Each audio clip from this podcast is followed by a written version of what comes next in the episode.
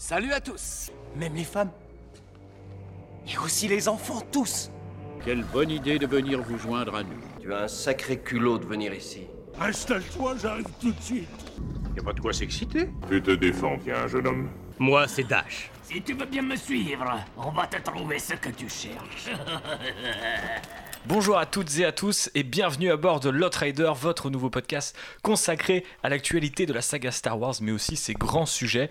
Podcast qui, ma foi, euh, se permet une petite exception dès son deuxième numéro, puisque hein, on a dit qu'on était bimensuel et qu'on ferait un épisode thématique et puis un épisode news. Et puis là, voilà, c'est notre deuxième épisode et c'est déjà un deuxième épisode news, mais circonstances atténuantes aujourd'hui, puisque nous sommes le 23 mai 2018 et en France est sorti Solo, A Star Wars Story et pas Star Wars A Solo Story, même si on pourrait le dire comme ça. Euh, et voilà, je vais devoir en débriefer autour de mes charmants amis. C'est une mission, euh, elle aussi, euh, périlleuse, comme euh, la dernière qui nous a occupé ici à bord de l'Outrider. Et donc, euh, j'ai ainsi réuni la fine fleur euh, de la contrebanderie, car la contrebanderie n'est jamais finie. Euh, il y a ce soir euh, Alex Calrissian. Ah oui, effectivement, c'est mon nouveau surnom. Voilà. J'essaye de changer petite moustache. Je me suis fait un swag Donald Glover euh, solo pour, Voilà, pour le plaisir. allez sur le, le, le compte Twitter euh, de Outrider, SW Ah, Outrider, pour trouver une petite photo euh, d'Alex euh, Eh ben, qu'on fera à la fin de ce podcast. Voilà. Euh, il y a également Manu. Salut. Manu qui n'a pas encore de nom Star Wars. Non, Voilà, juste Manu, j'aime bien. je suis dans Manu sinon. Ouais, Dors Manu, c'est pas mal aussi. Ça va Manu? Ça va et toi? Bah écoute, euh,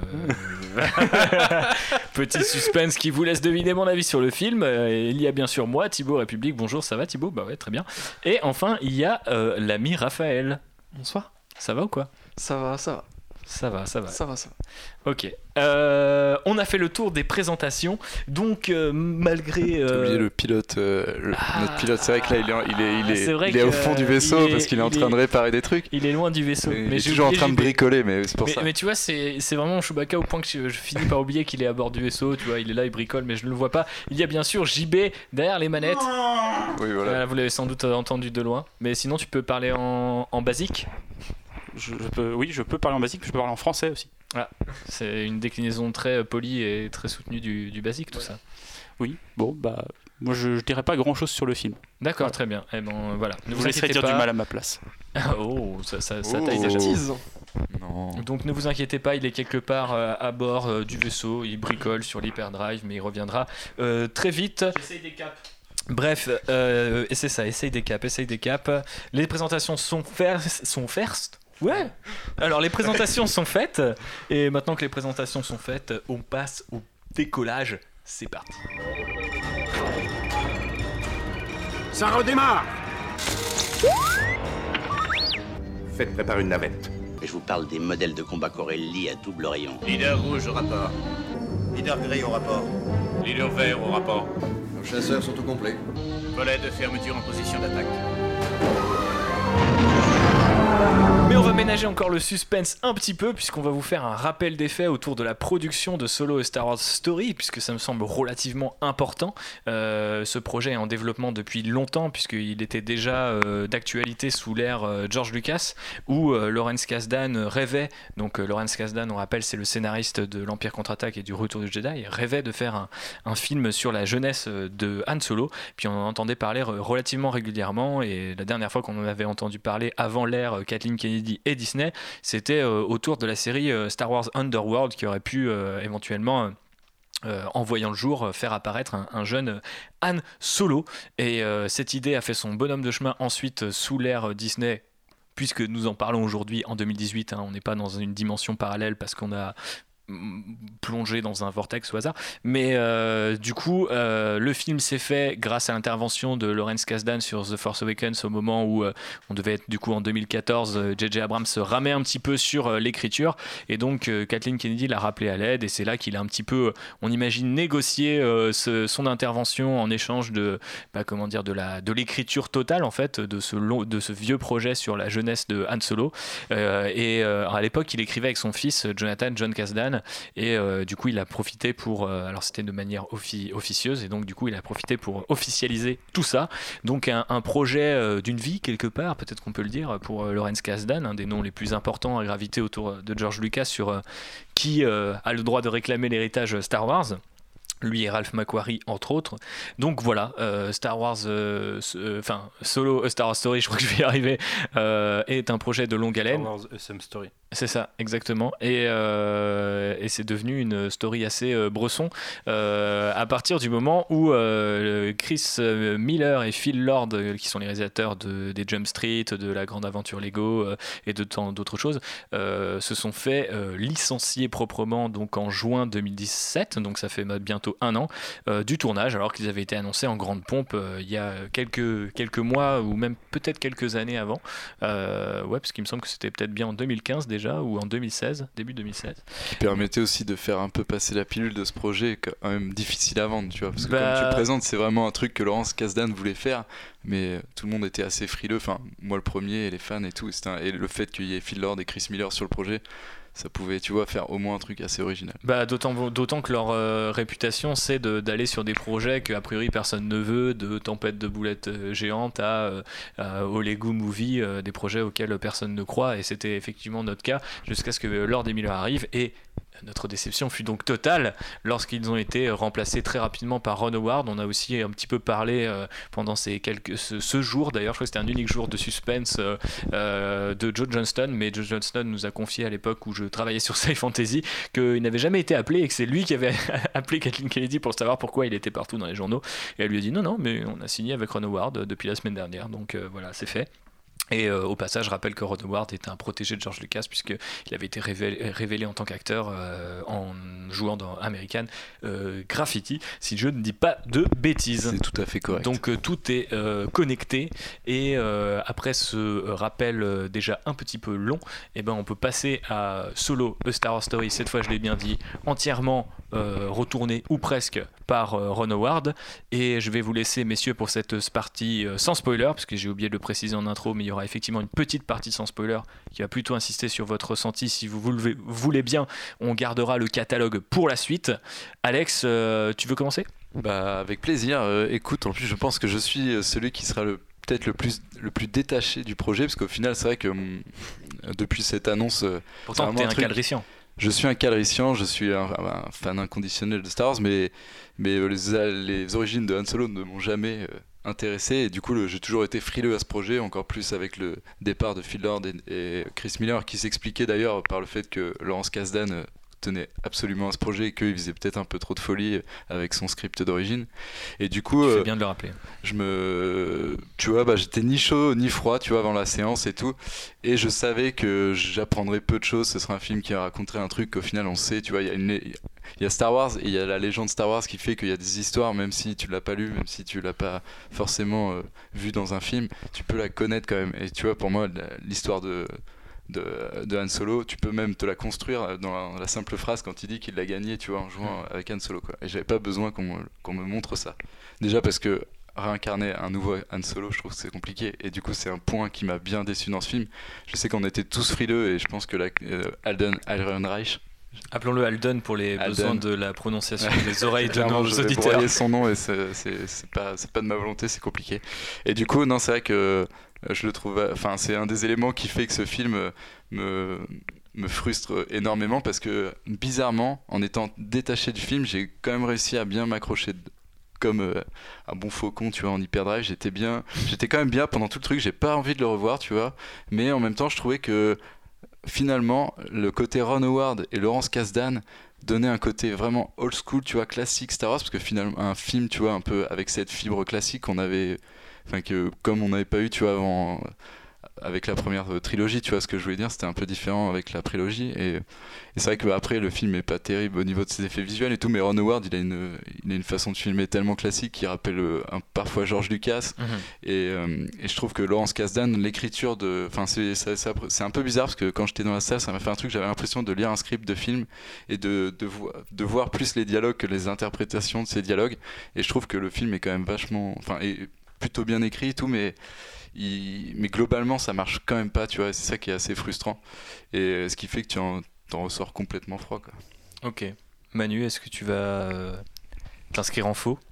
Euh, bah écoute, moi je suis. euh, Alors je suis loin d'être euh, les fans de Star Wars que Alex et toi euh, êtes. Euh, J'avais beaucoup moins d'attentes que vous. En fait, je, pense que mes attentes étaient juste euh, totalement légitime. Je m'attendais à pas grand chose. Mhm. Ça soit ça soit ni catastrophique. Et encore, j'ai pensé que ça pouvait être catastrophique. Mais euh, finalement, j'ai trouvé, que ça l'avait pas été. Ni euh, quelque chose d'exceptionnel. Je À jamais, je me suis attendu à avoir des, bonnes surprises en vrai. Et du coup, euh, on m'a un peu servi ce que j'attendais, du coup, c'est-à-dire pas de surprise. J'étais. Du coup, si, la, seule chose sur laquelle j'étais surpris, je viens de le dire, c'est par rapport à ce qu'a dit Alex avant, je trouve que le fait que enfin, il y a eu des, problèmes de tournage se voit pas tellement au final. Enfin, le, On va en reparler, mais. Ils arrivent à faire un film. euh, Ils arrivent à faire un film où on voit qu'il y a, il y a des choses qui ont été transformées, mais ça- ils arrivent à le faire passer. Quoi. Ça se voit C'est peut-être dans, la- pas- dans la qualité visuelle plus que en fait dans le montage, tu vois. En fait, ça fait un- ouais, il y a- il y a beaucoup Mais- de cache-misère sur le film. Ouais. Du coup, il n'y a pas vraiment de montage à partir du moment où ils ont quasiment tout retourné. Ils Oui, ont voilà, un montage ça, tu de vois. film Et coup, classique et pas de rafistolage. Le film pâtit du fait d'avoir été retourné en, en totalité. Quoi. Ouais, du coup, enfin, visuellement, dans la réelle, euh, partout, il, a- il a rien d'exceptionnel, mais ils arrivent à sauver les meubles, quoi. Euh, mais euh, d'une façon générale, à la fin, euh, je me suis dit, ouais, voilà, voilà quoi. J'ai pas trouvé ça nul. Je me suis un peu fait chier par moment quand même, faut, Mhm. faut clairement le dire. Que c'est euh, pas déjà c'est, une- euh, ni bon ni mauvais, quoi. Une remarque très inquiétante. Bref, on, y reviendra. J'ai tweeté ça tout à l'heure, c'est mon Guardians of the Galaxy 2 de Star Wars. Film que je reverrai jamais. Ah putain. je... Bah, je vous laisse je me terminer suis ce un peu fait chier devant. Je peux pas dire que c'est nul, mais tu peux absolument pas dire que c'est bien, quoi. Je vais aller Enfin, boire une bière avec Dash. Euh, Raph, vas-tu relever le niveau? Enfin, non. le niveau pas de ce podcast, mais de. Enfin, je ne sais pas, l'ambiance De- générale. non, je pense même que je vais être un, un chouïa plus salé que mes deux camarades. Oh. Parce que, au final. euh, Ah oui, c'est vrai, pardon, j'y vais.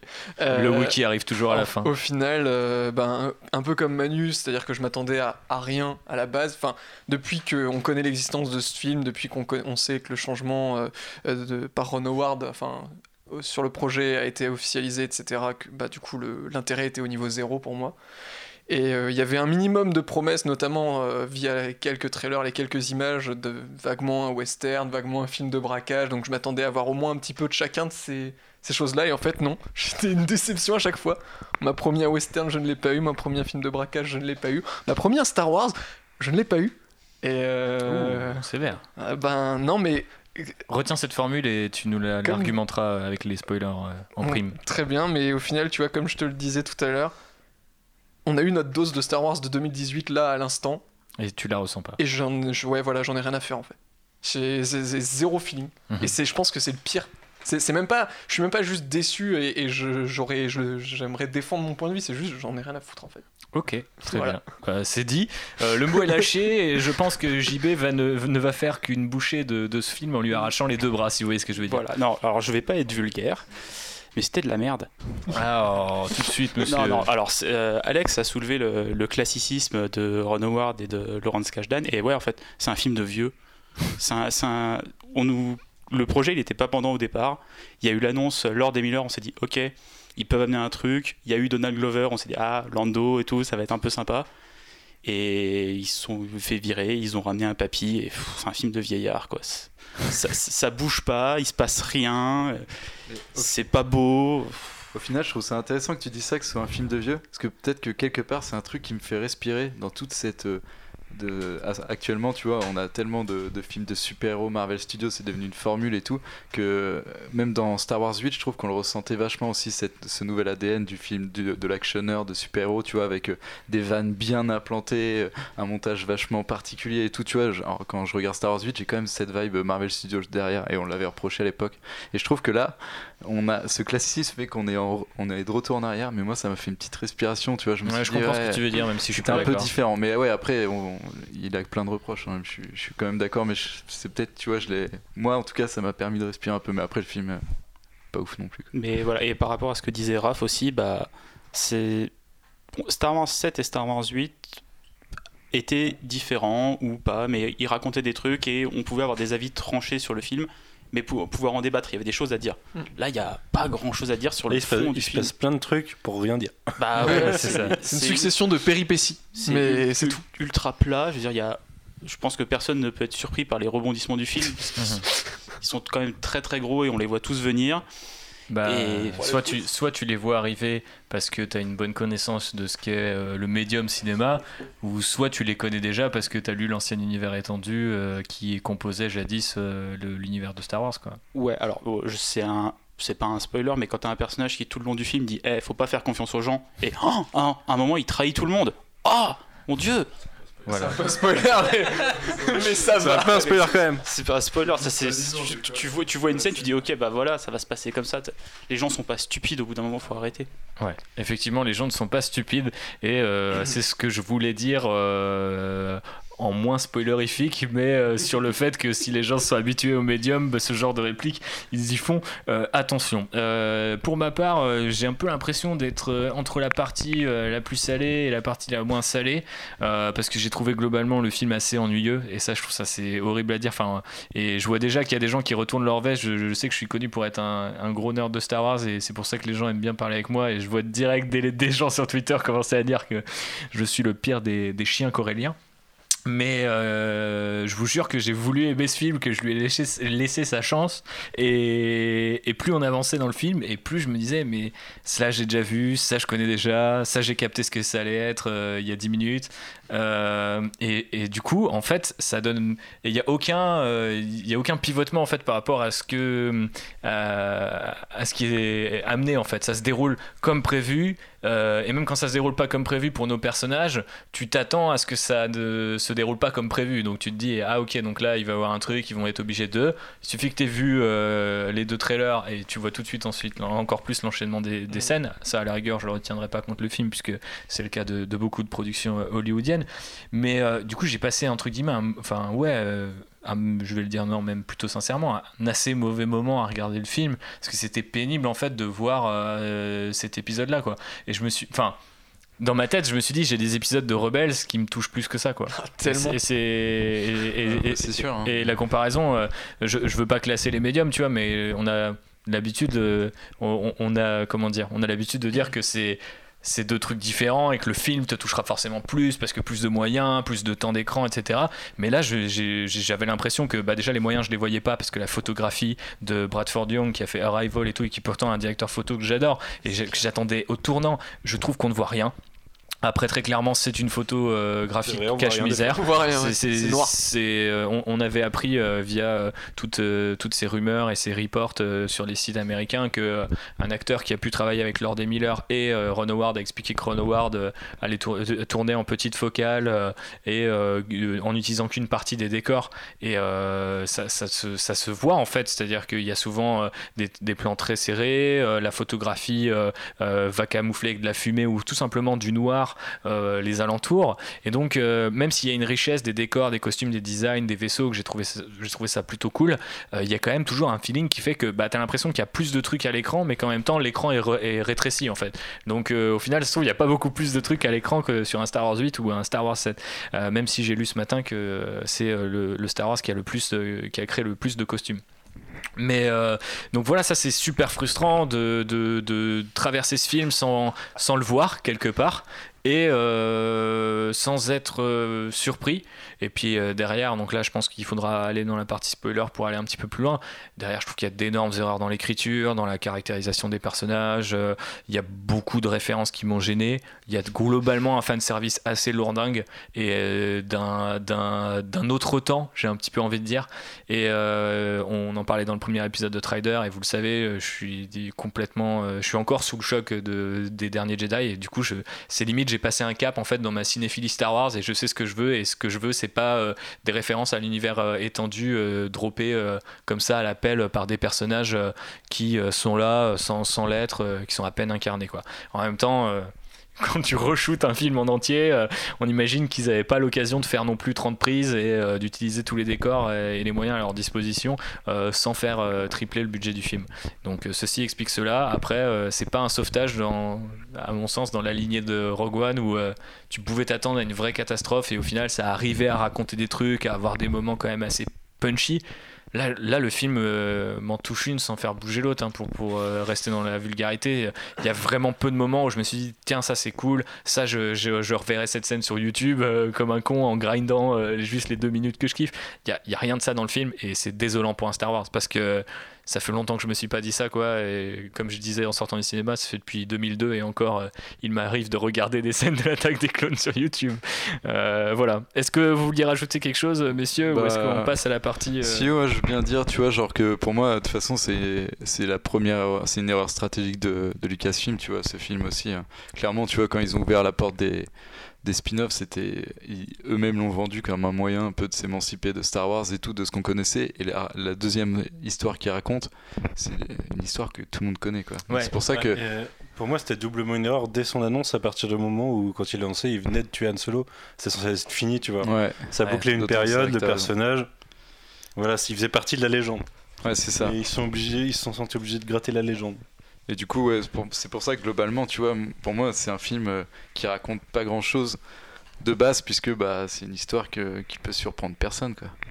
Oui, et et du du coup, forcément, ouais, il, il comble des trous avec du forcing euh, de fanservice, truc comme ça, qui fait que c'est un peu, tu vois, c'est un, un peu sur la corde. Mais après, euh, je trouve que dans son côté un peu vieillot, le film euh, me, me fait un peu vibrer une corde sensible. Donc, euh, mais après, je suis, mais en même, c'est là où toute la contrariété, parce que moi, j'ai pas envie de le revoir non plus, tu vois. Je l'ai vu une fois j'étais là, bah, j'ai pas envie de le mater, tu vois, mais je sais pas, il y avait un truc. Il y avait un truc.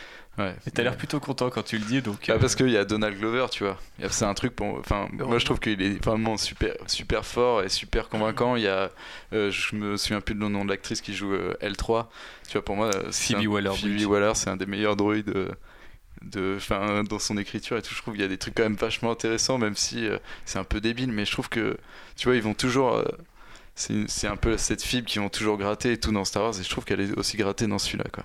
Je vais pas rentrer dans les détails puisque juste, on va pas spoiler, mais. Vu qu'on flirte avec la Exactement. partie euh, spoiler, euh, je propose, euh, messieurs, sauf si vous aviez quelque chose à rajouter, euh, qu'on y passe avec euh, une, petite, euh, une petite alarme euh, par nos soins. Attention, ceci est la partie spoiler. Attention, ceci est la partie spoiler. Les troupes impériales ont atterri Les troupes impériales ont... Il faut s'en aller. Mon cher Alex, vu que tu étais lancé et que tu attaquais avec le cast, on va commencer par le casting globalement et euh, ce que vous avez retenu, ce que vous avez pas aimé. euh. Bah, moi, je veux bien commencer avec ce bon Alden parce qu'on en j'en ai déjà parlé, mais c'est vrai que bah, c'était, c'est compliqué quoi, parce que Han Solo c'est un personnage iconique. Tu vois, on va beaucoup parler de légende ce soir, mais aussi Star Wars, c'est une, c'est une mythologie qui s'est créée, euh, qui s'est créée une mythologie dans notre monde, tu vois, et ça fait c'est que une mythologie et une marque à la fois. Ouais, c'est ça, mais ça fait que quelques cer- tensions. certains acteurs euh, sont. Tu vois, certains personnages ne peuvent pas être incarnés par d'autres acteurs. Et genre, déjà pour moi, caster un nouveau Han Solo, c'était un exercice difficile. Et clairement, euh, cet acteur, bah, on l'a su. En plus, même lui avait des difficultés sur le, sur le tournage et tout. Il a suivi des cours et ça se voit. On- et moi, je le sens bloqué entre les gimmicks de Harrison Ford, qui fait que des fois, il force des trucs.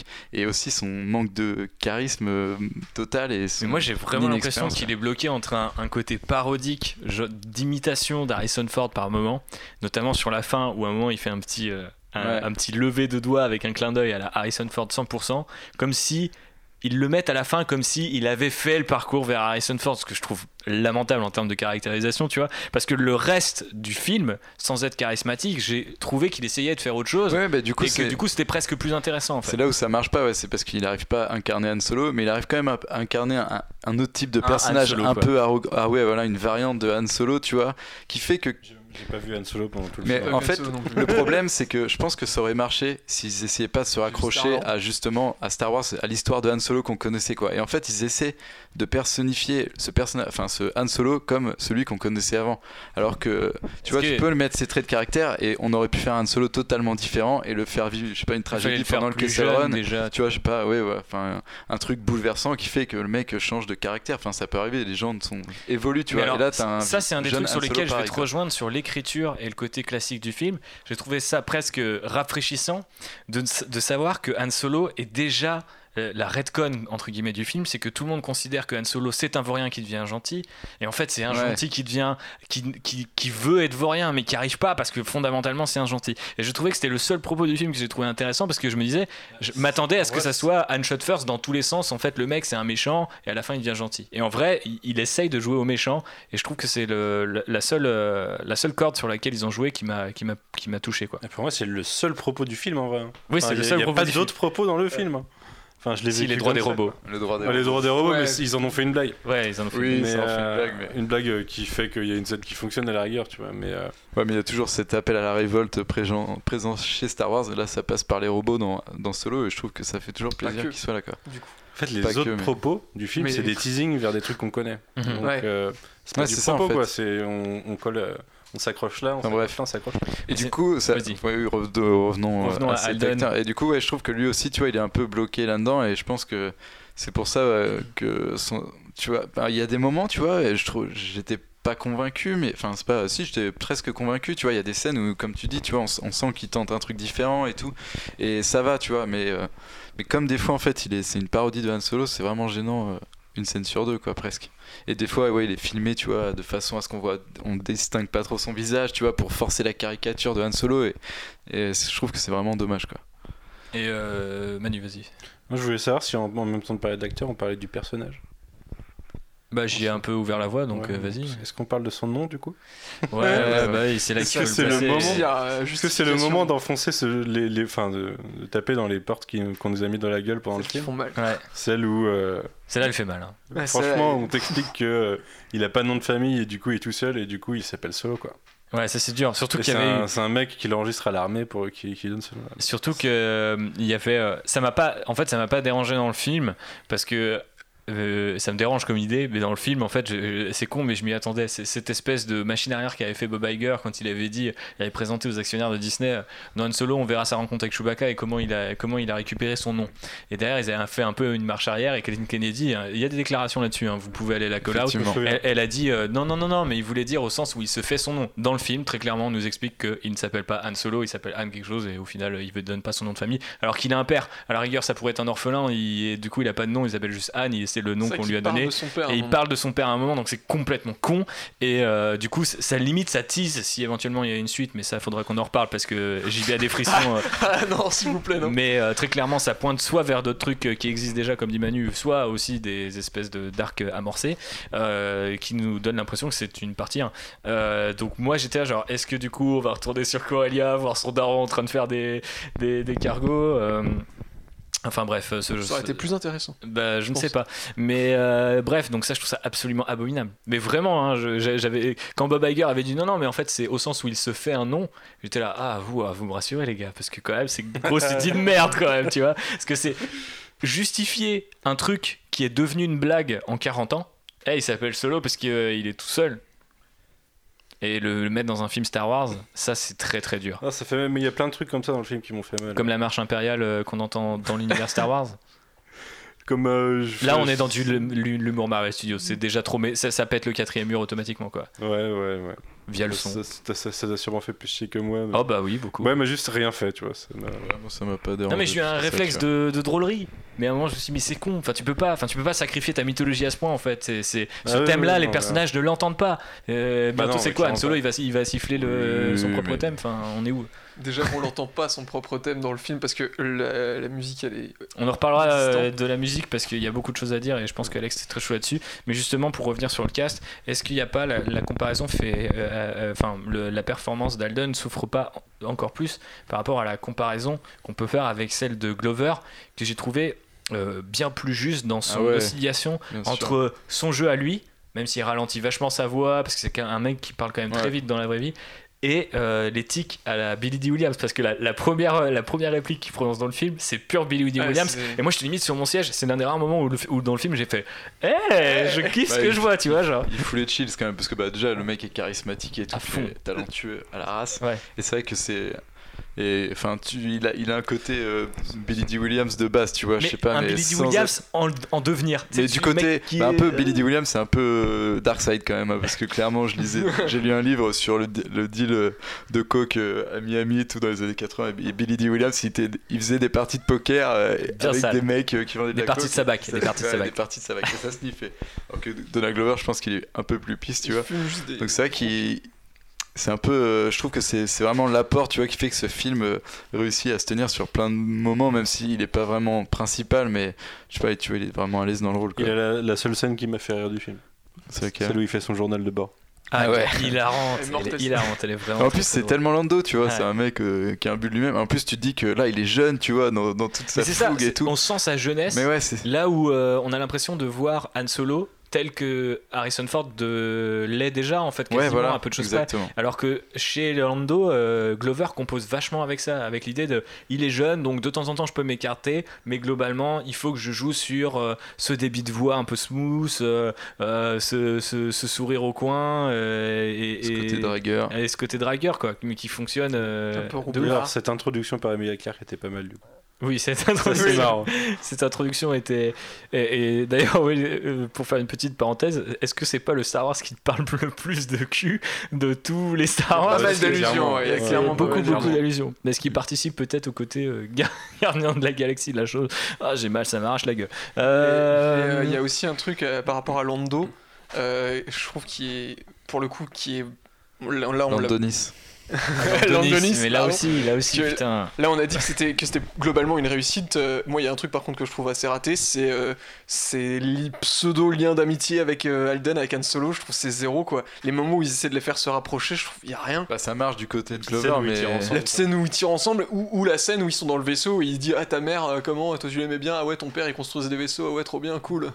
Waouh Incroyable Ouais, je sais mais après, je- ça m'a pas dérangé dans le sens où tu sens que dans la, en tout cas dans l'Empire contre-attaque, euh, ils sont déjà comme ça. Ils font semblant d'être euh, d'être un peu potes, alors que globalement ils savent pas encore qui ils sont. Tu, tu vois, ça me dérange pas. J'ai pas l'impression que dans le 5 ils soient si potes que ça. Tu vois, c'est un peu en mode, Eh, je connais ce mec, c'est une connaissance, ça a passé. C'est euh, c'est comme t'es sur LinkedIn, tu connais un mec, tu peux euh, ajouter le suivant, tu vois.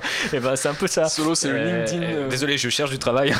Il y a des métaphores qui me viennent comme ça qui wouh, vous font, vous font sortir de cette galaxie qu'on aime et qui est très lointaine. Mais bref, après cette référence très deep cut, euh, nous, pouvons effectivement dire que euh, y avait ce côté un peu malaise, mais c'est vrai que ils, ont- ils en font un peu tous les deux des tonnes, mais chacun à leur manière. Ouais, mais bizarre. Lando il fait des tonnes naturellement. Ouais. Ouais, c'est vrai. Avec Et tous les coup, autres moi, Ça me personnages. dérange pas quoi. C'est un personnage extravagant et tout aussi, tu vois. Enfin, Tu vois, le mec, c'est un escroc. Son, son poker. Ouais, c'est un escroc qui, qui, qui joue au, qui joue au poker, euh, qui fait des, du Ça troc dans le sport et qui avant était contrebandier et qui finit par, par gérer une cité, tu vois. Enfin, c'est un personnage Lando, c'est totalement name drop, on est d'accord? Quand il dit euh, qu'il a, acquis, euh, il a acquis une petite cité qui est un gouffre à pognon euh, sur, sur je sais plus quelle galaxie et que ça lui rapporte pas une thune, il parle de Bespin ou pas? Non, c'est pas ça. Bah, J'ai eu un gros doute. Non, ça décrit pas ça. C'est Ouais, pas un truc un- dans les nuages. C'est pas un truc dans les nuages. Que quand il le dit, je me suis dit, attends, Par contre, il dit quand ils sont sur la sur Kessel, il dit euh, les installations minières c'est le pire truc, Oui, alors que techniquement quelques années plus tard il dirige une installation, euh, une raffinerie quoi. Mais euh, bref.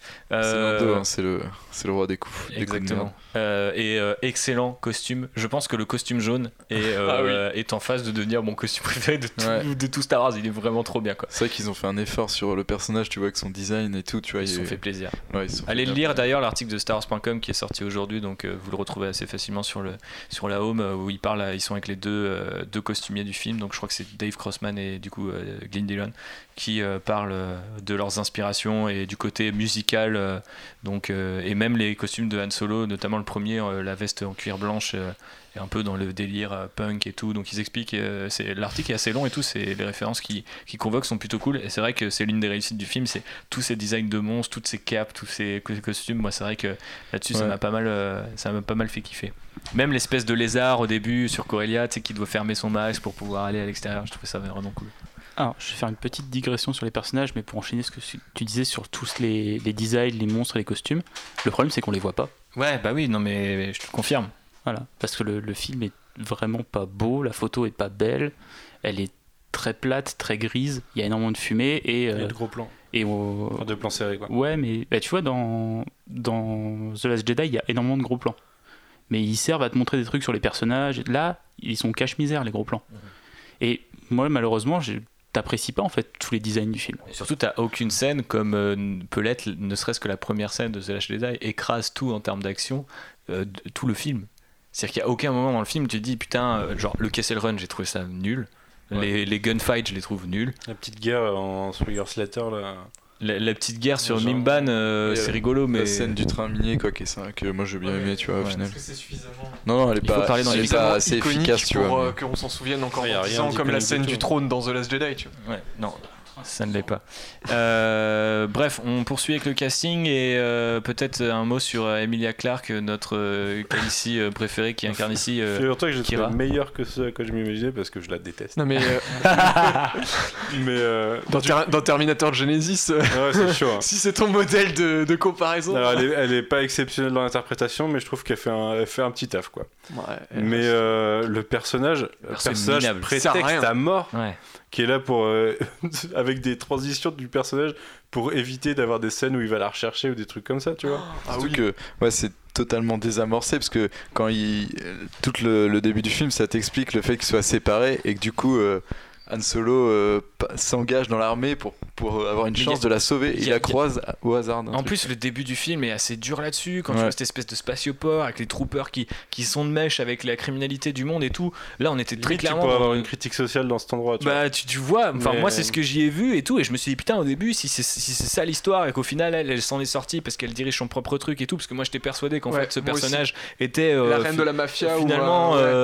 euh, le vrai euh, méchant de l'histoire en fait et qu'il y aurait un twist autour de ça et qu'au Effectivement. Final non euh, c'est c'est le, le, le, le personnage prétexte du vilain prétexte donc euh, ça fait d'elle quand même un personnage euh, ouais voilà ça, ça, ça, ça- ça- Qui est là pour accrocher. Oui, Ah ouais, on, on va en parler, plus tard, mais- euh, on le garde, on le garde pour le moment. c'est clair. Non, mais vous inquiétez pas, on va parler de tout. Mais euh, effectivement, euh, moi je l'ai trouvé euh, efficace, mais euh, avec ce qu'elle- par rapport à ce qu'elle a joué, c'est pas. pour ça qu'elle est efficace quoi parce que son personnage euh, est un peu proche du zéro en termes de cohérence. Déjà, il n'y a, aucun- y a aucun impact dans le sens. Enfin, tu, tu peux pas te dire. euh, Elle fait une blague sur la fédération c'est du un commerce. personnage important, tu vois. C'est un personnage dont on te reparle plus. Enfin, on t'a jamais entendu parler avant.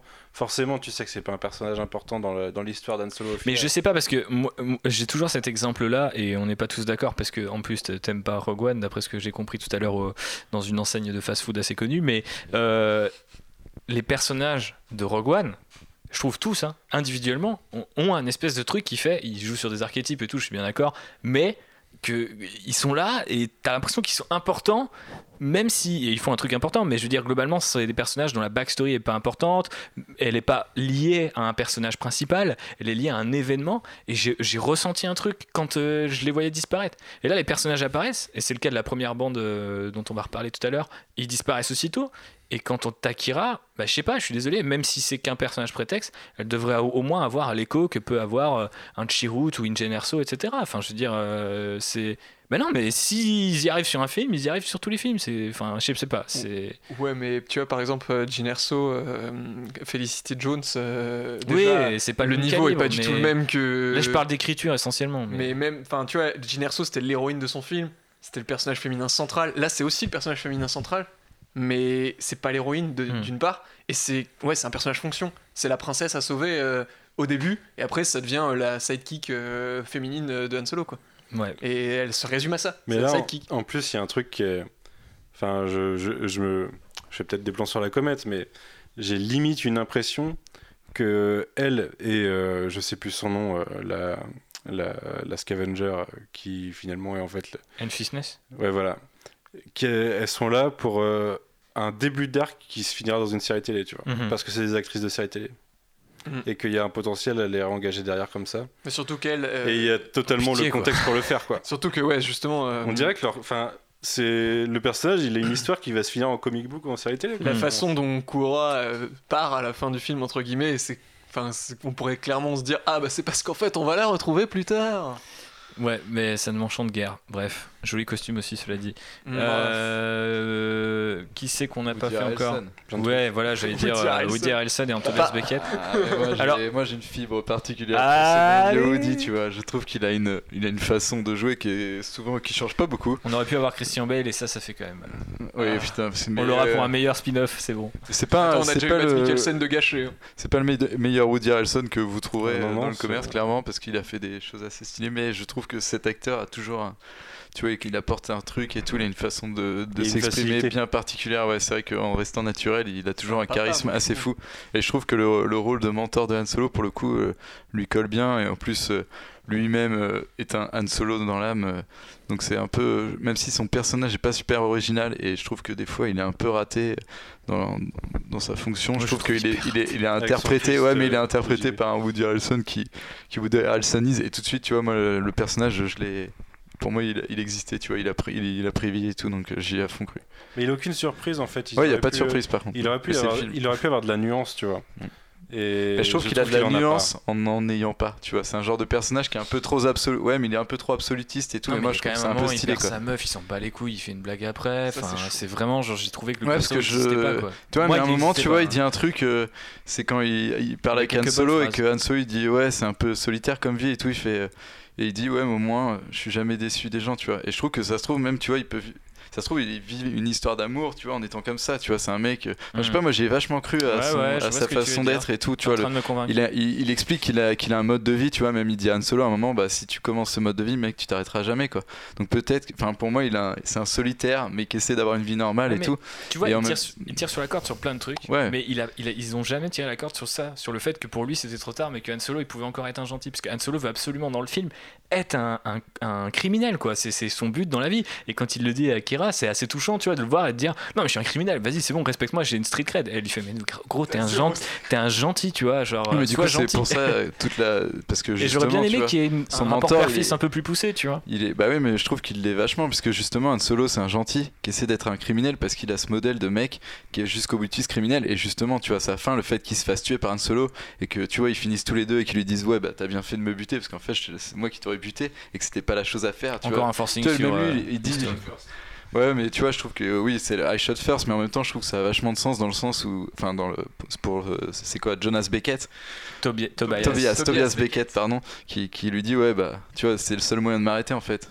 Fallait me buter, mais moi je voulais pas te tuer, mais je l'aurais quand même fait parce que c'est comme ça que je fonctionne quoi. Mhm. Après euh, le personnage est débile, mais je trouve que Woody Harrelson il a une genre de, de sensibilité qui fait que quand il interprète un personnage, bah tu vois, un- il, est- il paraît moins débile que, que si ça avait été un autre acteur, je crois. Je vois totalement ce que tu veux dire. Donc, euh, en tout cas, il est plus impliqué dans son personnage clairement que l'était par exemple Matt Mikkelsen dans, le, dans Rogue One. Ah ouais, ouais, bah, carrément. Après, j'aimais bien Matt Mikkelsen aussi, mais c'est deux personnages avec des fonctions différentes, mais ils ont pas le même temps d'écran aussi. Ouais, aussi. Euh, mais puisqu'on parlait de Tobias Beckett, parlons un petit peu de sa bande, à savoir euh, Fandy Newton qui incarne Val et pas du tout euh, Sana Solo comme les rumeurs Non. pouvaient laisser penser. Euh, et euh, on a Rio Durant qui est incarné par euh, l'ami de John Favreau. En... Alors, sans doute pas en motion capture, mais en tout cas euh, la voix. Voilà. Euh, du coup, euh, petite bande du début que ma foi j'ai trouvé hyper efficace euh, et notamment le personnage de. En fait, c'est- con, mais il y a tellement pas d'aliens dans les nouveaux films Star Wars que voir Ouais, un petit vrai. singe avec quatre bras qui se déguise en Stormtrooper et qui dit Oh, mais je suis un Stormtrooper.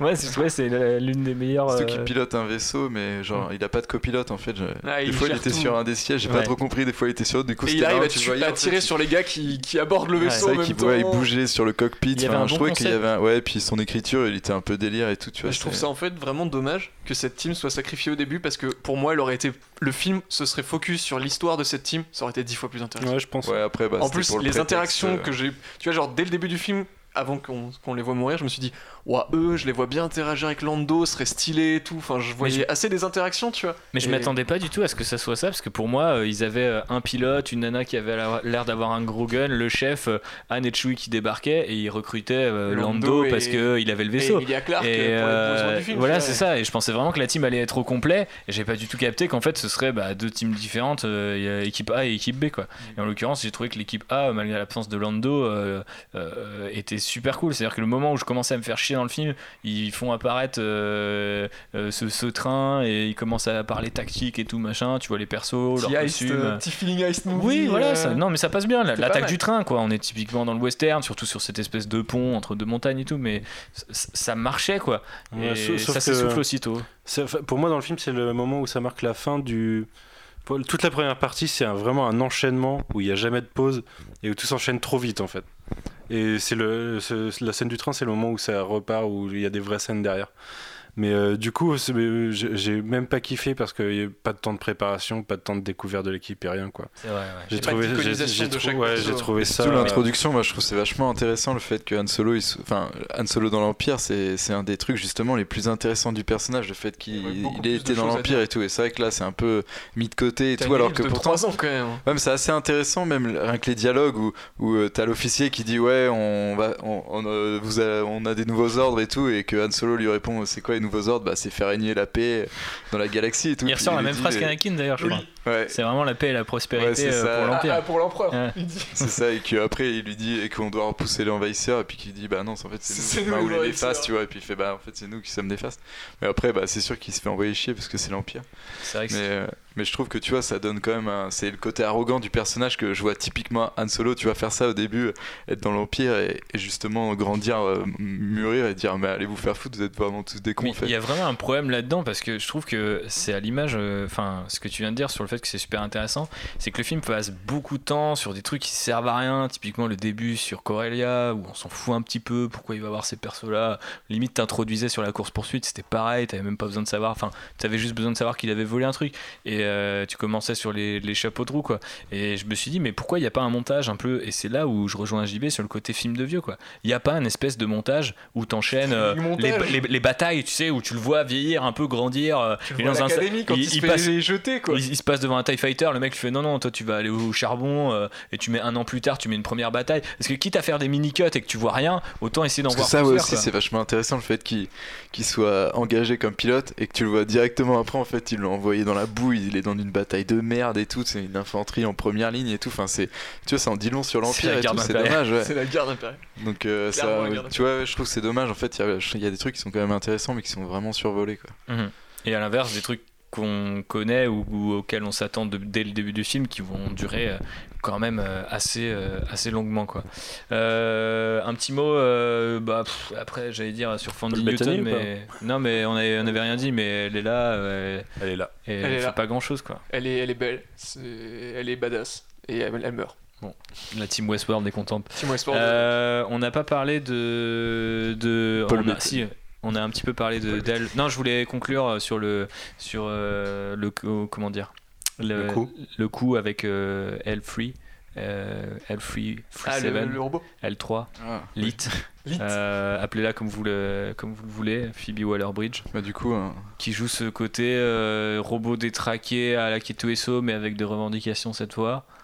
Euh, J'ai trouvé que ça marchait pas du tout.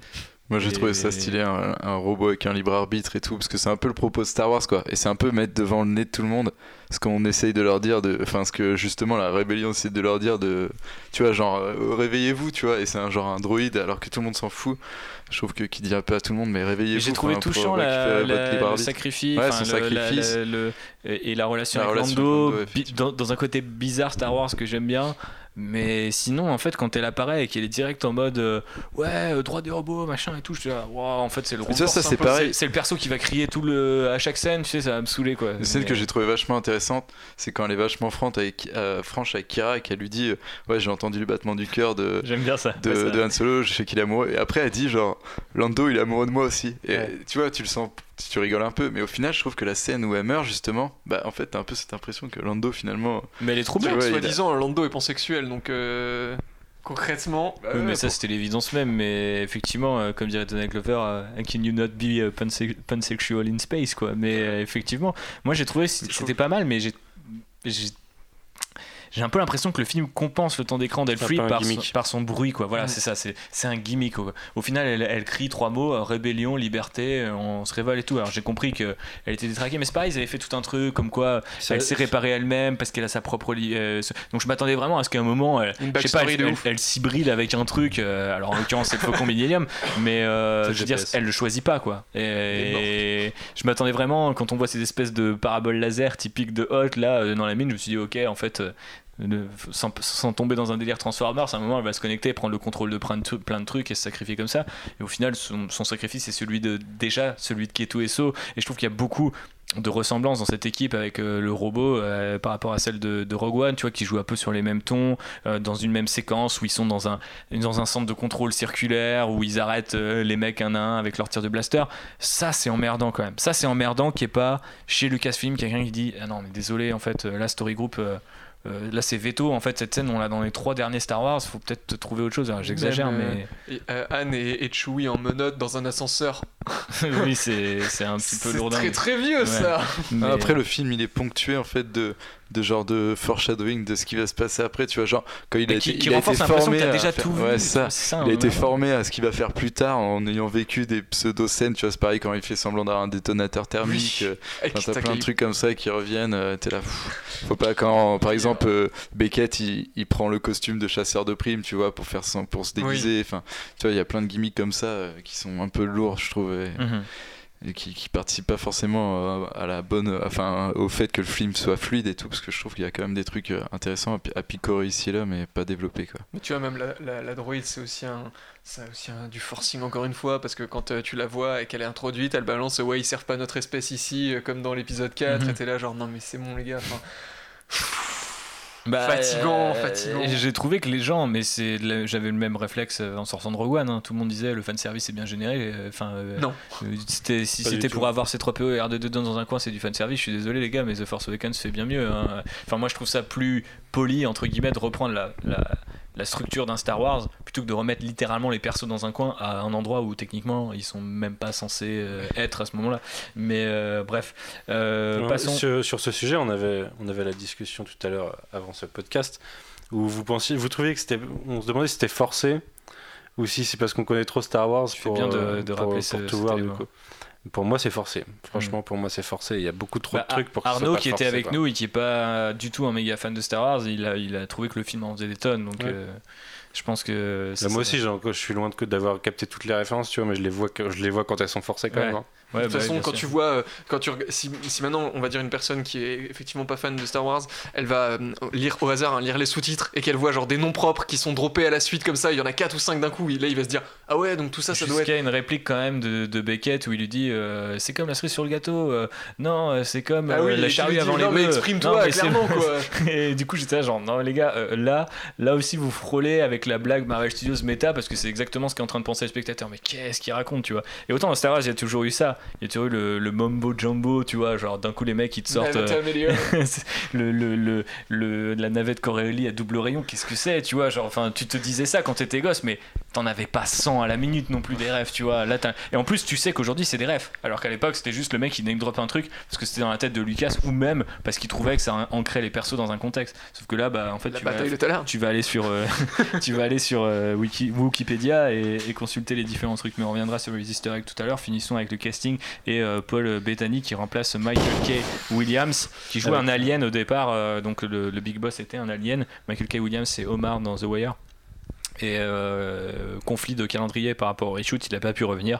Donc euh, Howard a amené son, son pote de Paul Bettany. Et Paul Bettany étant, euh, il est assez bon acteur, mais je trouve que là aussi il est totalement à l'image froide et classiciste de ouais, Ron Howard et Paul Bettany, quoi. Putain, on se fait Et chier la il, bite. il a des vergetures sur le visage en plus, c'est chelou. Ouais, j'ai pas compris. Ils ont essayé de montrer que c'est pas un humain, je crois. Tu crois que c'est Dormammu Ou Thanos a- du coup ou non, moi je pense que c'est plutôt, c'était plutôt une façon de faire, euh, c'est plutôt des cicatrices comme si c'était un vétéran et qu'il est à la tête pas, de son cartel c'est hyper symétrique, bail, tu vois. Enfin, Ouais. pas, mais en fait le truc c'est vu que la photo était dégueu, je voyais pas bien les motifs. C'est super symétrique. ouais. Quand il meurt, ses yeux changent de couleur et Ouais, sa peau devient blanche, rouges, donc euh, c'est pas tellement. C'est un c'est plus une sorte de vampire. Lol, je suis sûr qu'il y a des mecs. Article vendredi. Voilà. Mais, euh, euh, qu'est-ce que vous avez pensé de cet ami de Raiden Vos Pour moi c'était, euh, c'était Vision. Enfin, c'était Paul Bettany qui jouait Vision, quoi, clairement. Enfin, il avait, il On était t'est dur là monolithique. quand même. Non, il était monolithique, il était euh, ro- enfin robotique. euh, il essayait de faire un peu un côté, quand, enfin, il est introduit de manière un peu brutale euh, dans le sens un gros psychopathe qui, qui, qui, qui est lunatique, qui visiblement vient de buter un type et l'instant d'après il est charmant. Donc au début, je me suis dit, ah ouais, c'est sympa et tout, il y a un petit côté un peu psychopathe. Et au final, après, non, c'est juste un, juste un psychopathe. euh, Mais nul, moi, j'ai pas, je suis assez d'accord avec Raph. J'ai j'ai vachement vu euh, le Vision qu'on a vu il y a quelques semaines et quand il est pas maquillé, quoi. C'est ça. Et euh, je sais pas, ils auraient pu le transformer un peu plus parce que je trouve que en plus son jeu, euh, euh, je te dis en souriant que la prochaine fois que tu me déçois, je te bute. Ça marche pas avec Paul Bettany. C'est pour moi Paul bah Bettany, oui, c'est cette espèce de gentleman euh, c'est assez ça. noble, euh, alors que bon, ils avaient pris Omar dans The Wire, tu vois. c'était Eh plus- bah, Il y avait une street cred, quoi. Tu comprends d'ailleurs pourquoi ça marche pas, quoi, parce que le personnage est écrit pour un autre acteur, quoi. Moi, je l'ai trouvé juste froid. Enfin, il servait à rien. Ce personnage, c'est un personnage prétexte aussi. Et, et ouais, Paul Bettany, euh, sans être, euh, j'ai pas trouvé que c'était Vision, mais j'ai pas trouvé transcendant, quoi. Par contre, ça me fait penser que mon personnage, euh, du, le- mon personnage préféré dans le film, c'est cette espèce de Krang qui chante dans son bocal. Mais Exceptionnel. c'est- cette chanson d'ailleurs, c'est le, c'est le meilleur truc. Ah ouais, Et et- c'est là que tu te rends compte que dans The Force Awakens, là, euh, dans, dans Solo, euh, t'as à chaque fois une petite scène musicale. Pareil euh, sur Canto Bight, euh, l'intro dans The Last Jedi. Ouais, euh, t'as la petite Star scène aussi. musicale qui passe. Mais c'était la bonne scène jazzy euh, jazz club comme, avec de Janelle euh, avec un, un respirateur. La pauvre. Donc euh, on n'est pas convaincu par, par ce vilain. Non, bah non. Là il- aussi, très prétexte. euh, ouais, il est, il est, c'est un vilain tampon quoi, qui est là entre, qui C'est est là pour faire progresser vilain, un plus, sous-vilain en, en nouveau vilain, qui est en dessous d'un autre vilain et qui est là pour menacer un mec qui au final travaille avec lui. Enfin, tu vois, ça me. Et qui est très classique dans l'écriture, quoi. Enfin, C'est un vilain James Bond, pas mauvais vilain James Bond quoi. Bah même pas parce que vilain James Bond, tu vois, il y a quand même de la recherche. Ah, il y en a eu des mauvais, concept, puis là, ça c'est dépend. un, c'est un vilain de film de mafia un peu merdique. Hein.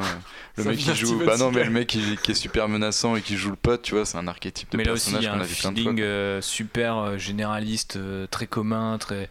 Mm. Tu vois, t'es là, le mec, il a un. co- Au milieu de, de types comme euh, Lando qui débarque littéralement au moment du film avec une cape blanche et une chemise hawaïenne, t'as un type en noir avec des couteaux rouges, quoi. T'es là, mais gros, euh, est-ce que je suis en train de regarder Guardian of the Galaxy ou fucking Star Wars Parce que vraiment, il y a des moments où il y a des trucs qui sont recherchés, et puis t'as des trucs qui, ont été un peu rafistolés en disant, ouais, foutez-lui des couteaux rouges, euh, ça marchera, tu vois. Ils avaient pas le budget pour refaire un alien, donc euh, c'est pas un alien.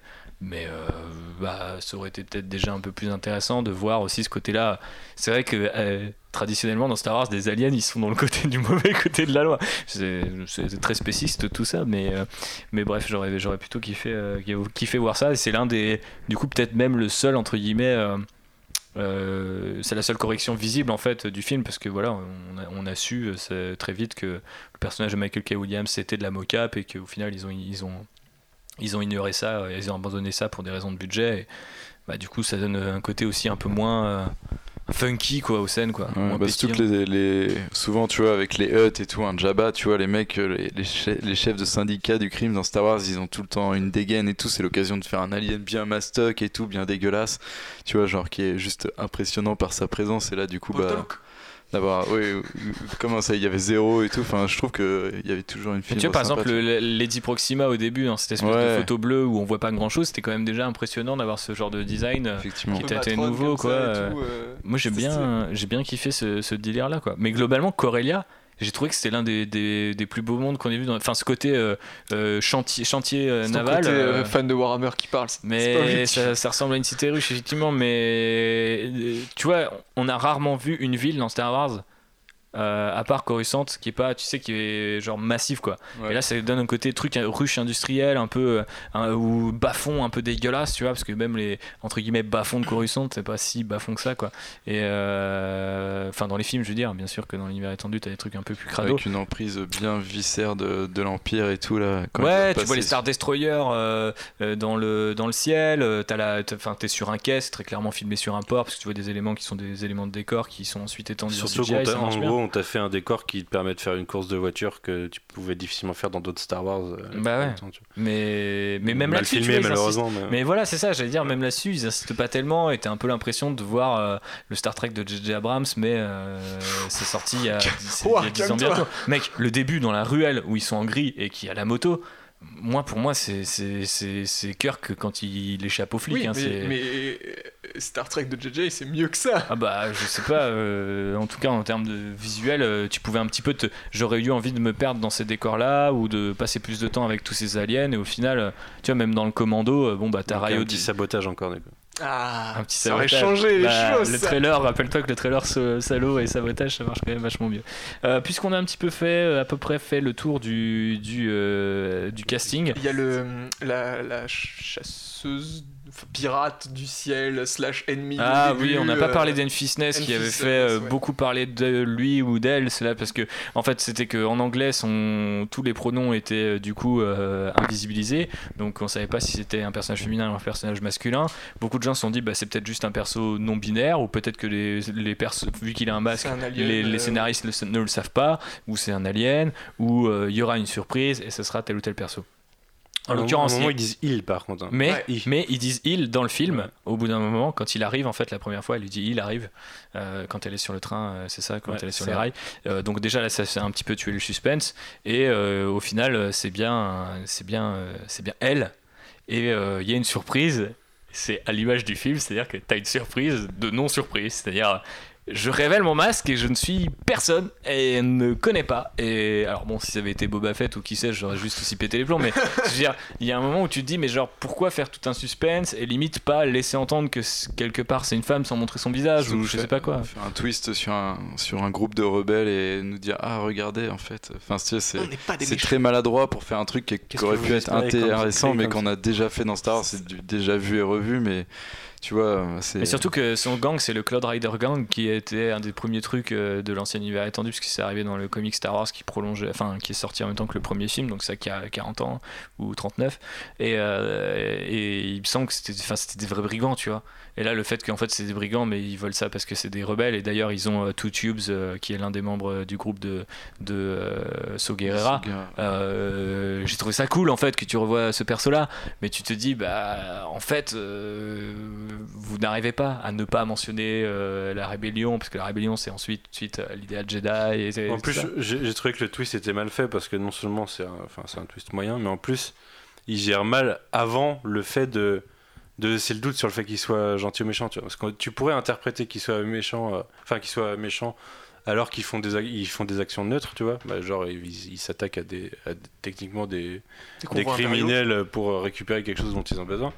Mais dans leur comportement, c'est des, enfin, ils ont un comportement de fils de pute dans la façon d'être entre eux Mm. déjà, tu vois. bah ouais et Ils ont aucune euh, attache les uns aux autres. non mais c'est tellement artificiel le plan où il- tu les vois regarder le faucon qui décolle et tout t'as l'impression là franchement j'avais des rappels des flashbacks prélogiques tu sais où t'as as les deux persos qui regardent le vaisseau qui s'envole et tu regarde c'est la liaison il le suit à un moment ils vont le retrouver T'es là, alors déjà suspense euh, complètement niqué même si lumière rouge qui bip. voilà Ouais. t'étais- t'étais- tu savais Mais dans la bande annonce le plan où on te montre le tracker. c'est- Il te dit, on a mis un tracker. Plan d'après, on te montre le tracker. Genre, oui, il est Avec bien la là. petite il est là, lumière il rouge est- comme si c'était derrière dans une camionnette du FBI dans la rue, tu vois. Et ouais, mais ça, à la rigueur, on l'a eu dans d'autres Star c'est Wars, mais con. c'est juste qu'il y a ce potentiel de cette bande euh, avec un design Ouais, complètement. Le design, il est euh, ouf par contre, quoi. Complètement ouf.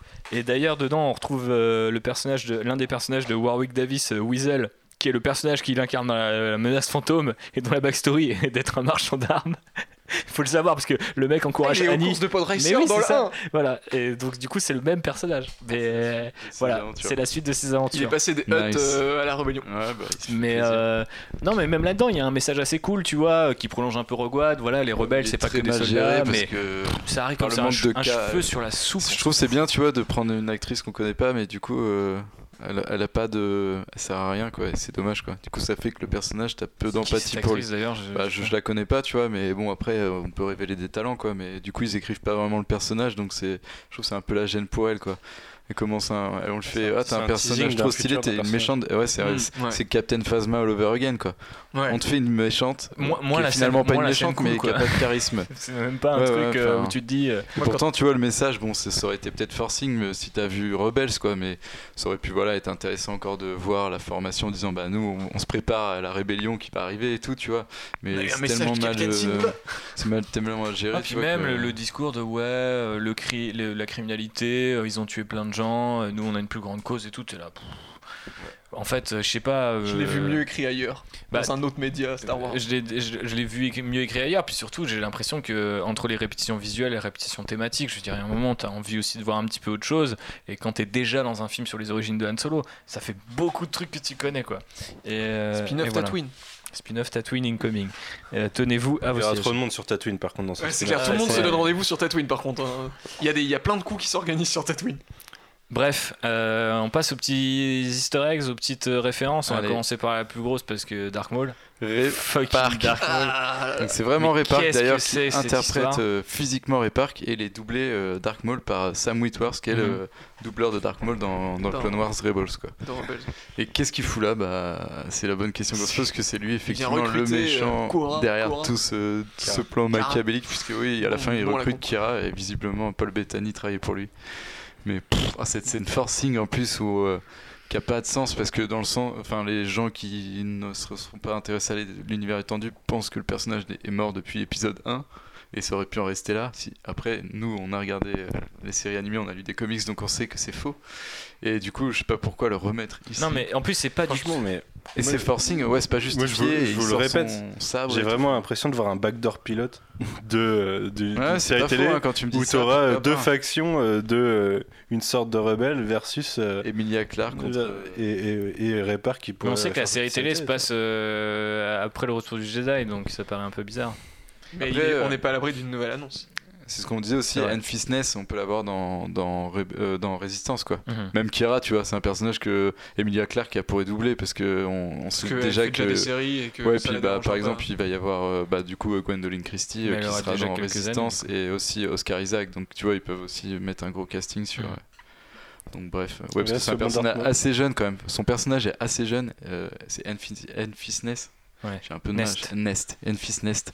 Et du coup, ça, ça donne quand même le- cette idée qu'elle va être utilisée euh, dans ses plus vieux, vieux âges. Quoi. C'est vrai. Mais dans ce cas-là, euh, enfin, je, je sais pas, je trouve ça pété en fait, euh, parce que je pense que tout ça, tout ce côté euh, connexion au reste du tissu Star Wars, et alors il y a énormément de références à l'ancien univers étendu, et je, je vous fais encore patienter un peu, mais on y reviendra. Mais tout le côté sur l'univers canon actuel.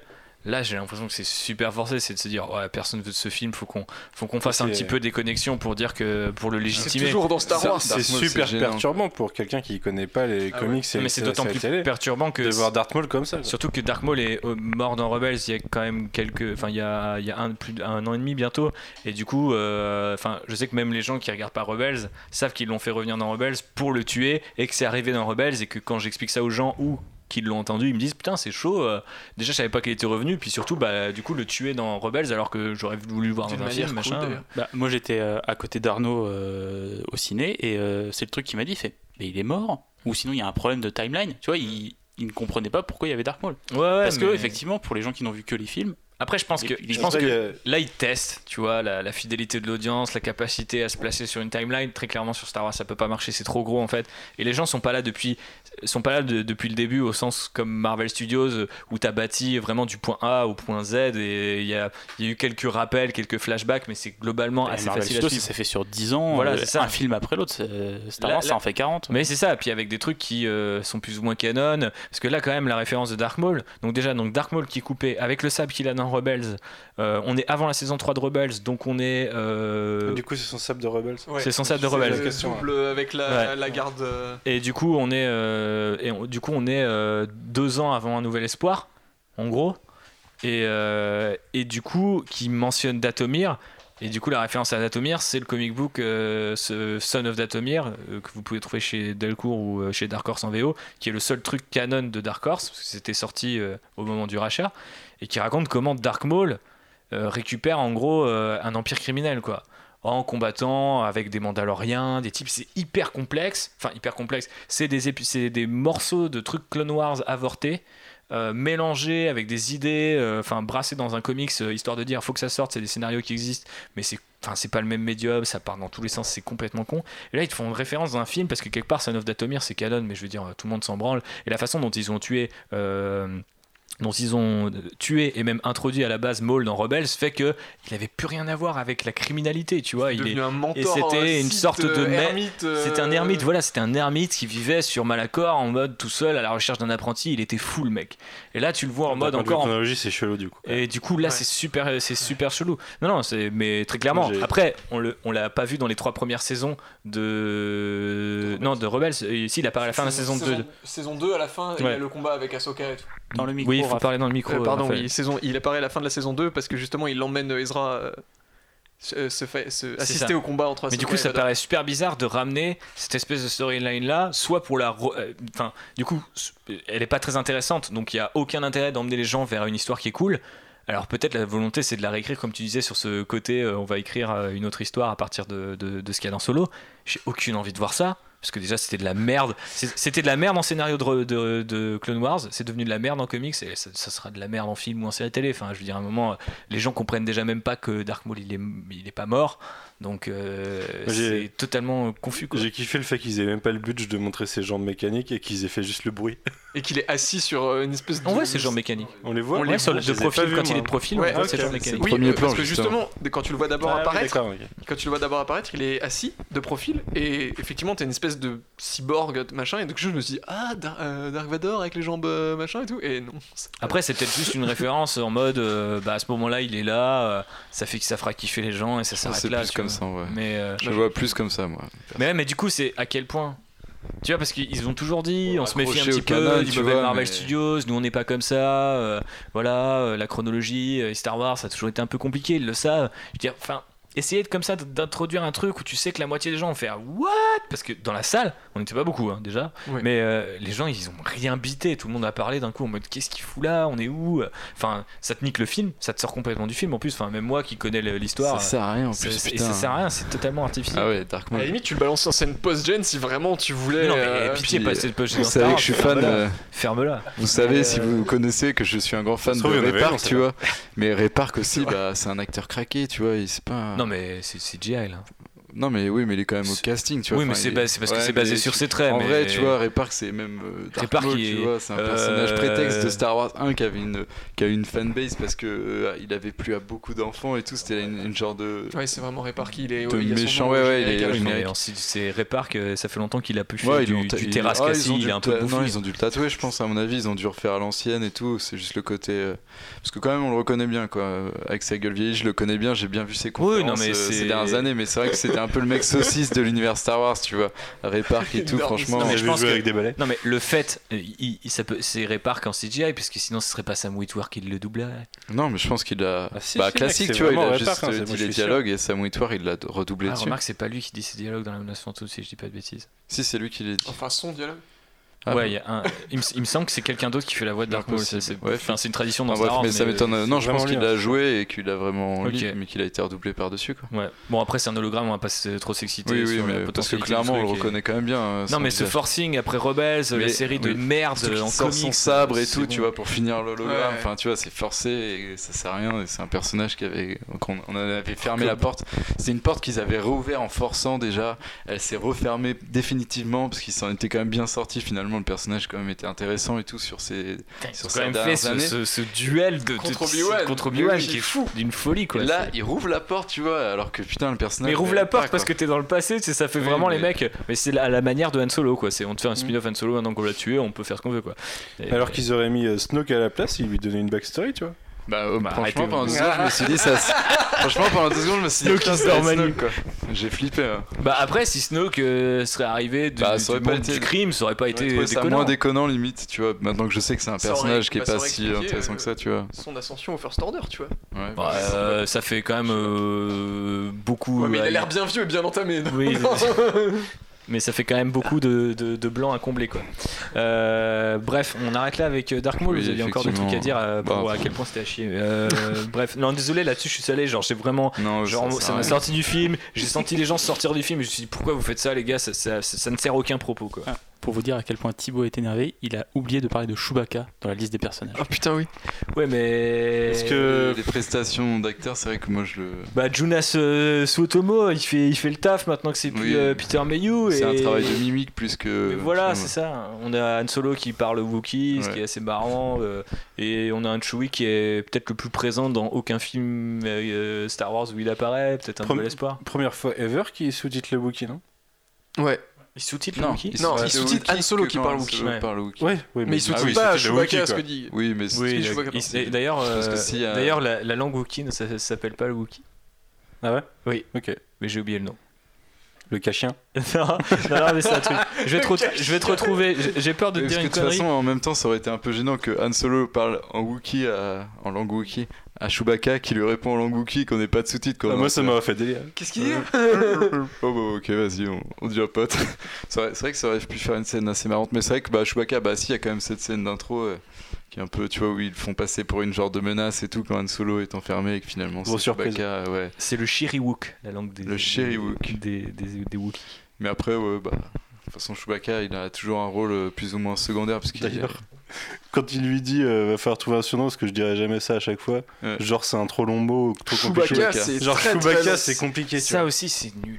Genre Ça, pour, vraiment, pour- ça fait- pour juste naturellement que- il l'appelle Chewie juste Je suis après. désolé, mais on a quoi naturellement t'aurais pu l'appeler Chewie. quoi. pourquoi le faucon? Pourquoi le blaster? Pourquoi Chewie? Pourquoi Solo Mais rien que ça, c'est les- déjà les- on n'a pas parlé des putains de dés qu'on voit sur des cinq dés, ou six 5, plans. on a déjà Des- 5 explications de pourquoi Han Solo fait quelque chose à un moment quoi. Et ça c'est vraiment c'est vraiment quand j'ai vu Beckett démonter son blaster et qu'au final ça faisait un DL44, j'étais là oh mais arrêtez-vous, arrêtez-vous. Laissez-moi mourir. Euh, mais bref. Je, je comprends pas cette nécessité.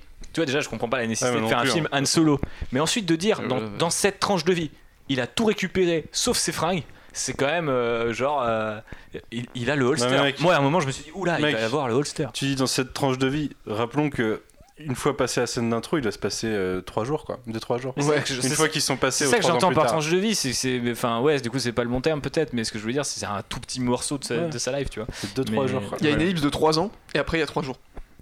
Ouais, Bref, voyage désolé pour tout. la confusion de, d'avoir oublié Chewie, mais c'est vrai que bon, euh, c'est. Oui, je sais que t'es déçu, JB, mais je, je m'en veux, mais c'est dans le, dans le feu de l'action. Euh, désolé si vous nous écoutez que vous ne comprenez pas l'ordre de ce podcast, c'est normal. Il n'y en a pas, c'est un podcast de contrebandier en mission, donc il y a toujours On un petit peu d'improvisation, contrairement à ce que dit Tobias Beckett. Euh, bref, j'ai noté, moi j'ai noté plein de trucs, plein de références. Il y a plein de trucs que j'ai pas trouvé. Par exemple, je pense que Lady Proxima, l'espèce d'alien qu'on voit au début, Oui. est basée sur des- une race alien que j'ai déjà vue dans l'ancien univers étendu, mais j'ai pas retrouvé le nom. En tout cas, le nom n'existait pas. Euh, C'était la créature. euh, regardez, on a fait une marionnette pour ce film. c'est ça.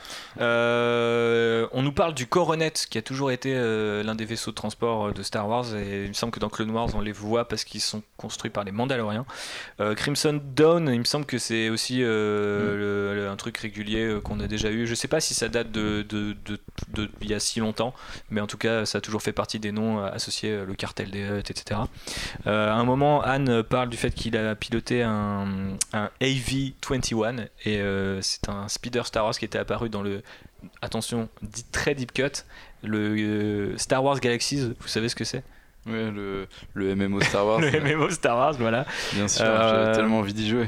La planète Mimban, elle est apparue dans le, dans le. Je crois que c'est le premier roman de l'univers étendu Star Wars. Donc ça s'appelle Splinter of the Mind's Eye, euh, qui est sorti en 1978 et qui jouait un petit peu sur la mythologie euh, Jedi. Euh, Il y a une mention des Lan Sisters, je crois, mais j'ai pas trouvé qui c'était, et de Bossk. Donc Bon, Bossk, c'est le Trandoshan euh, qui fait partie des- des- du groupe de chasseurs de primes dans, dans l'Empire contre-attaque. On a euh, la planète Glee Anselm, qui est une planète euh, océanique qui était déjà dans l'ancien univers étendu, sachant que ProTip, je vous le rappelle pour ceux qui ne le savent pas, mais le, le Story Group a déjà expliqué que toutes les planètes, enfin, qu'il faut sur les espèces et les planètes, il faut partir du principe qu'elles n'ont pas bougé en fait, puisque c'est pas techniquement une chronologie ou un personnage, donc elles sont toujours là. Euh, Et l'instrument de musique là, c'est. c'est le Valacorde, mais Ouais. j'ai rien trouvé là-dessus.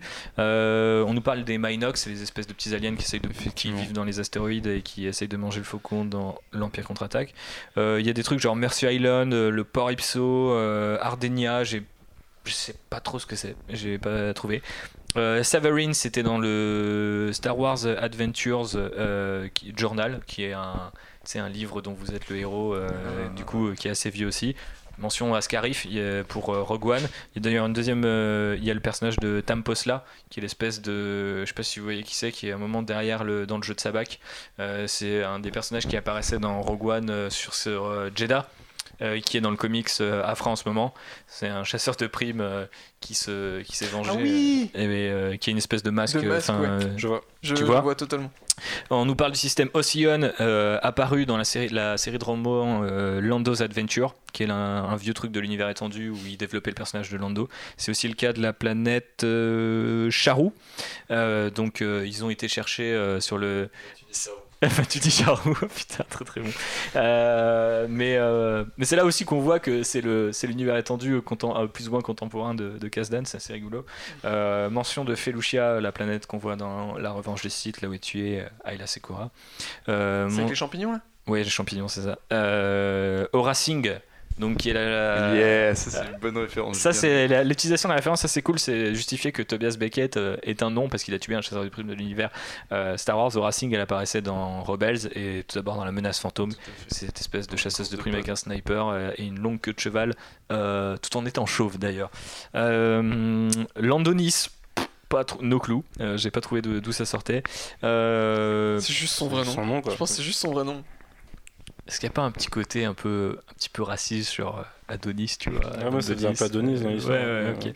Euh, Ouais, le terrasse Cassie. Alors là, je donne la parole à... C'est le brosson. Et je donne la parole à Alex. Ah ouais, parce que moi, du coup, j'étais en PLS quand elle a dit ça. Donc, euh, pour les connaisseurs euh, de jeux vidéo Star Wars, c'est assez marrant d'ailleurs, à plusieurs références euh, de jeux vidéo final. C'est euh, un jeu de PS1, un jeu de combat Star Wars dégueulasse qui s'appelait euh, Star Wars Master of Terras Cassie. Et en fait, du coup, euh, c'était un jeu bah, euh, réputé pour être bien merdique. En tout cas, pour les parmi les fans de Star Wars. Et euh, du coup, je j'y avais joué à l'époque et tout, et c'était vraiment un chier. Et du coup, ils ont euh, intronisé le Terras Cassie. Alors, apparemment, c'est le Krav Maga. Mais il de y avait eu, euh, il y avait eu beaucoup de. Enfin, j'ai regardé du coup sur Wikipédia et le terrasse références. Cassie. euh, Ouais, c'est un des trucs les plus référencés. euh. Ok, bah du coup, euh, moi ça m'a fait bien Je marrer. pense qu'il y a un paquet d'auteurs qui ont grandi avec ce, ce jeu Je vidéo. ça fera Mais plus est-ce que c'est à pas, jeu vidéo est-ce quand que c'est pas du coup l'inverse et que c'est pas le nom Bah, du jeu vidéo qui porte en hommage à un art martial qu'on a, qui existe dans. J'ai pas euh, le problème c'est que sur Wikipédia t'as pas la date des trucs donc Ah, faut aller merde. checker et euh, le que- jeu date de 1997 C'est donc, vieux. donc euh, je me dis que c'est possible que ça soit arrivé quand même le jeu vidéo est arrivé et du coup surtout qu'elle a- c'est un jeu de LucasArts Ouais. donc c'était vachement Ouais, aussi dans l'idée de créer des tu vois des, des, des IP au sein de Star Comme Wars. Galactic, of Galactic Terras Battlegrounds qui a introduit pas mal de choses. Bah, Un jeu assez marrant d'ailleurs parce qu'on peut incarner Leia. Leia qui est le seul personnage à avoir une tenue secondaire qui est celui, enfin la tenue d'esclave. Voilà donc euh, parce qu'on n'est pas du à tout une époque où sexiste. un euh, ouais, voilà, le sexisme on s'en foutait. On se Ah, c'était avant que Star Wars soit, euh, soit euh, gangréné par Ouais. euh, les Social Justice Warriors, tout ça, c'était pas mal. Bref, euh, sur ma liste, il y avait euh, 28 références. Je sais que j'en ai manqué au moins 4, puisqu'il y a cette fameuse double référence de Tobias Beckett qui parle avec des expressions de Star Wars que je n'ai pas eu le temps de noter. Euh, et sachant que dans ces 28 euh, références, je dois avoir euh, au moins 5 ou 6, enfin ouais, c'est plutôt euh, une dizaine de Le points. I have a good feeling about this. Ouais, non, mais euh, je ne compte pas. Les- Pas les trucs fois. très très évidents. je ne compte pas les, les holo échecs et ce genre de conneries ou les mentions sur Tatooine, hein, on, on va pas vous insulter non C'est plus. I have a good feeling about this par Pour contre fois. cette fois-ci. Voilà. Il le, Et, le twist. euh, et bref, euh, du Si, coup, il y a aussi le, le, le radar du coup du, du Faucon Millennium qui saute euh, une première fois quand ils sont en train de se faire aspirer par Ouais. ce trou noir là. Exceptionnel. Des trucs à la con. Parlons pas de ce- cette scène. Qui est pas un trou noir au final, qui est un trou rouge. Je rigolais, tout, je rigolais tout seul dehors tout à l'heure parce que je me souviens que quand euh, Solo a été annoncé et qu'on on se dis- disait que ça allait être un peu nul. Et moi j'ai dit, à- j'ai dit à notre cher Claudel, euh, imagine c'est euh, The Kessel Run Star Wars Story en me disant que ça pouvait être stylé, tu vois. Et là maintenant qu'on sait ce que c'est le barres. Kessel Run, j'ai envie de pleurer. Ouais, non, mais c'est, euh, il y, a- il y a motif pour quand même quoi. Euh, donc bref, beaucoup de références. Euh, s'il y a des trucs qu'on a oubliés, mettez-les en commentaire que vous nous écoutez sur SoundCloud ou balancez-nous euh, sur Twitter at SW Outrider. Euh, j'ai fait le tour de ce qui était mar- marqué sur ma fiche puisque j'avais mis Easter egg et surprise en espérant qu'il y ait surprise et elle s'appelle Dark Maul. Euh, voilà. Est-ce que vous voulez revenir pour terminer euh, avant l'outro sur euh, peut-être des scènes en particulier? Parce que là on parlait par exemple de, de, de la décevante scène du Kessel Run où au final il s'agit juste de faire du hors-piste euh, dans du brouillard. Euh, passionnant. Avec des astéroïdes. Il n'y a pas les oublie grand chose, je crois qu'on a déjà parlé des scènes assez marquantes au final. Au hein, final, rentrer dans le cast et le, le fait qu'on introduit euh, toujours un petit peu plus de persos dans le film, euh, alors qu'au début on est juste avec Kira et Han Solo, nous ça permet un petit peu de faire le découpage. euh, Il n'y a rien de vraiment surprenant, tu vois, Mhm. qu'on aurait oublié de mentionner. Il n'y a rien de mémorable à un point qu'on soit tous euh, d'accord. Bah si, il y a, il y a une passabilité mais mémorable. Enfin moi, dès le début, j'ai- la première moitié, moi, je sais que vous avez préféré la première moitié à la deuxième, Ouais. Alex Ouais. et Thibaut. Ouais. Moi j'ai préféré la deuxième. C'est la première. Non seulement les, chaînes, les scènes s'enchaînaient beaucoup trop vite, mais en plus elles étaient tellement mal filmées et cadrées que tu voyais rien. Quoi. La scène de la guerre en, en mode trois ans plus tard ou la scène de la, la course-poursuite au début où c'est à chaque fois cadré sur la voiture et du coup, bah, enfin la voiture. Parce que c'est vrai, clairement une course Le en voiture. hein, mais, euh, Euh, et, avec euh, un volant. Et, et ouais, tu, enfin, tu voyais rien quoi. Enfin, il n'y a aucun impact de.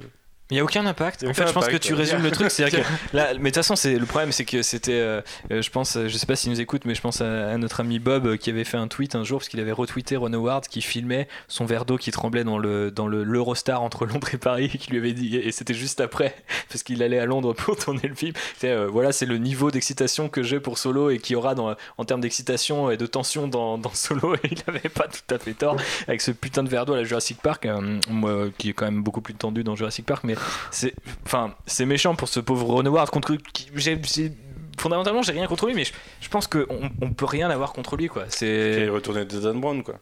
ouais mais je veux dire c'est globalement il est il est il est il a pas une patte de ouf euh, il est au service de, du récit il a pas de gimmick euh, euh, il, il- a pas l'air de concevoir énormément sa mise en scène en se disant ok ça va tourner autour de, de, de tel mouvement de caméra ou tel truc dans le film il, y a- bon, il avait aussi peu de temps et peu de moyens mais je veux dire quitte à retourner un film quoi. Allez-y à fond tu vois genre essayer de nous faire croire que ça va être un minimum bien. Euh, dès les premières scènes du film moi j'étais comme Manu et d'ailleurs j'ai passé deux heures à ne jamais rentrer dans le film ce qui est quand même plutôt frustrant pour un fan de Star Wars. Encore une fois désolé pour ceux que je vais choquer on va sans doute se prendre quelques quelques énervés euh, quelques du, du ciboulot oui on peut le dire comme ça. Mais euh, je sais pas en fait il y, y y a aucun moment le, film j'ai l'impression essayer de me dire euh, là t'es dans le spectacle laisse-toi porter ça va bien se passer tu vois je vais faire la comparaison avec The Last Jedi pas nécessairement parce que pour militer pour ce film parce que même si je l'aime je veux dire la bataille spatiale du début je veux dire même si t'es un peu en mode oh il y a une blague sur Hux ah je j'aurais pas pensé que Super fasse ça bah, t'es dedans parce qu'il y a la musique, il y a, il y, a, il y a direct du sens du sacrifice, il y a, il y a une émotion quoi. Là tu ressens que de la dalle. Et puis il y a de la réal, et il y a de l'impact. Enfin, T'as de l'impact, c'est c'est ça. Et là, c'est, on est dans un film qui où rien ne dépasse quoi. Quelque part, euh, ni du cadre, ni de, tu vois, ni de des émotions, ni dans le sentiment. Et, c'est là aussi où je peux peut-être revenir, euh, enfin sur, enfin rejoindre Alex sur ce côté un peu Marvel Studios dont on parlait euh, juste avant le podcast, c'est que il y a aussi ce côté, on, va, on va froisser personne quoi. Alors, est-ce que c'est parce que ça passe juste après? euh, The Last Jedi et que quelque part, vu qu'ils ont retourné le film, ils ont eu l'occasion aussi de baisser peut-être certains compteurs?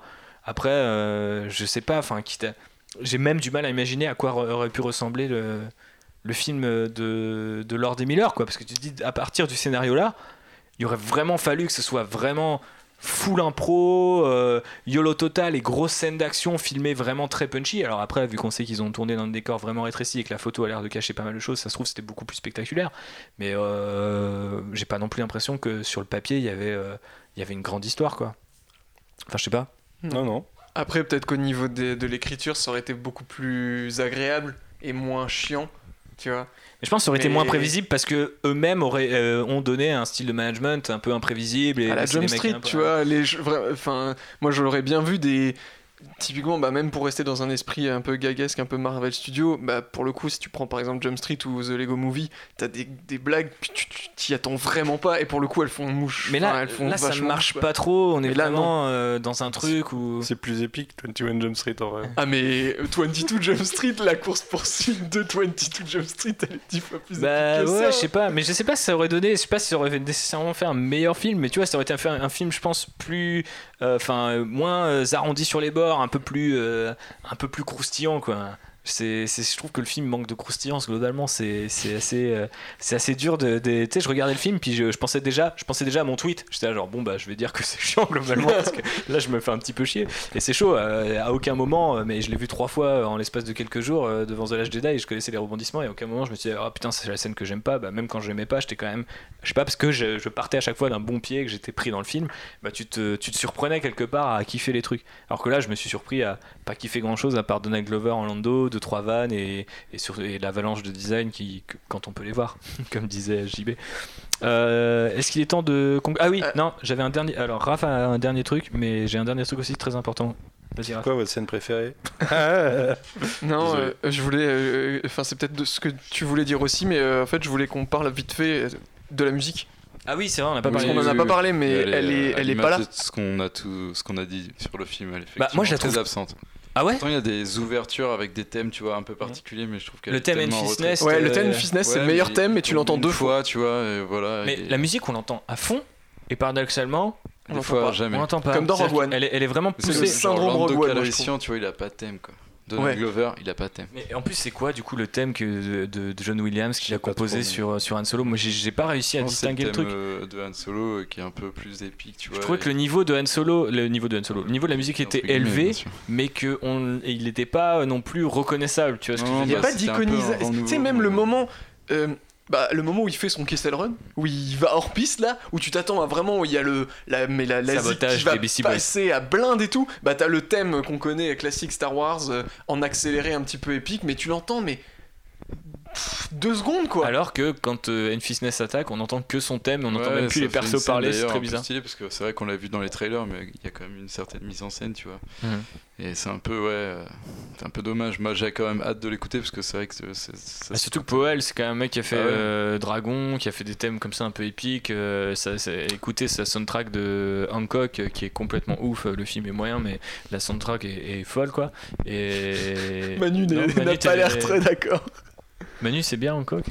J'aime bien. Ouais, t'es bien. Non, mais je dis moyen. Enfin, c'est moyen plus, tu vois. Mais Ça vaudra pas euh, Charlize Theron, je suis biaisé. ça vaudra pas Daniel Pemberton à la BO. Euh, ça serait bien qu'il euh, qu'il fasse un petit, un petit truc pour Star Wars. Mais euh, ouais, non, je suis déçu. Et puis, ouais, j'ai même pas reconnu non plus spécialement à un moment. Ah, ça, c'est l'intervention de John Williams. Alors après, bon, c'est toujours un équilibre délicat. On- La musique, on a envie de l'entendre. Et en même temps, on n'a pas envie qu'elle prenne le place sur le truc. Mais euh, c'est vrai que c'était assez bizarre l'utilisation de cette musique. Autre utilisation bizarre. Pourquoi on se tape plusieurs textes au début du film Ah et oui, pas un crawl Ah oui. Je sais pas, je trouve que ça faisait très Blade Runner. Ah, C'est là, c'est le truc que j'ai dit à JB. Genre, Ouais, pourquoi on a un truc Blade Runner? Est-ce que c'est parce qu'on introduit sur une cité 2049, industrielle Sur les Star Wars Story, il n'y a pas de crawl. Ouais, Ouais, mais c'est une décision mais qu'ils ont prise de manière totalement arbitraire parce que déjà euh, t'aurais pu en mettre un dans Rogue One sur plein de trucs. concept, euh, donc autant le mettre. Ne serait-ce que pour le côté chronologique des gens qui sont un peu paumés, tu remets, nous sommes euh, en guerre civile galactique, euh, l'Empire fait face à l'Alliance rebelle n'est pas encore là, ou je sais pas quoi, tu vois. Tu fais un truc qui est dessiné juste Je au jeune spectateur. hâte sur la planète Corellia. Parce que quelque part c'est juste pour le spectateur. Et là, pour ce qu'il y a à dire dans le texte, rien. Pourquoi ne, au- autant mettre un crawl, qu'on soit au moins saucé, que tu cette petite tension avant la première image Parce que là, d'ailleurs, la première image est nulle, quoi.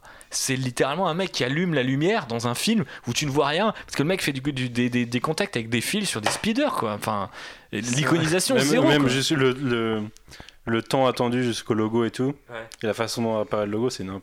Mais C'est- surtout, tu, tu aucun rythme. Là, ils ont, il y, a un- il y a un texte au début. Dans Rogue One, il y avait le nom des planètes.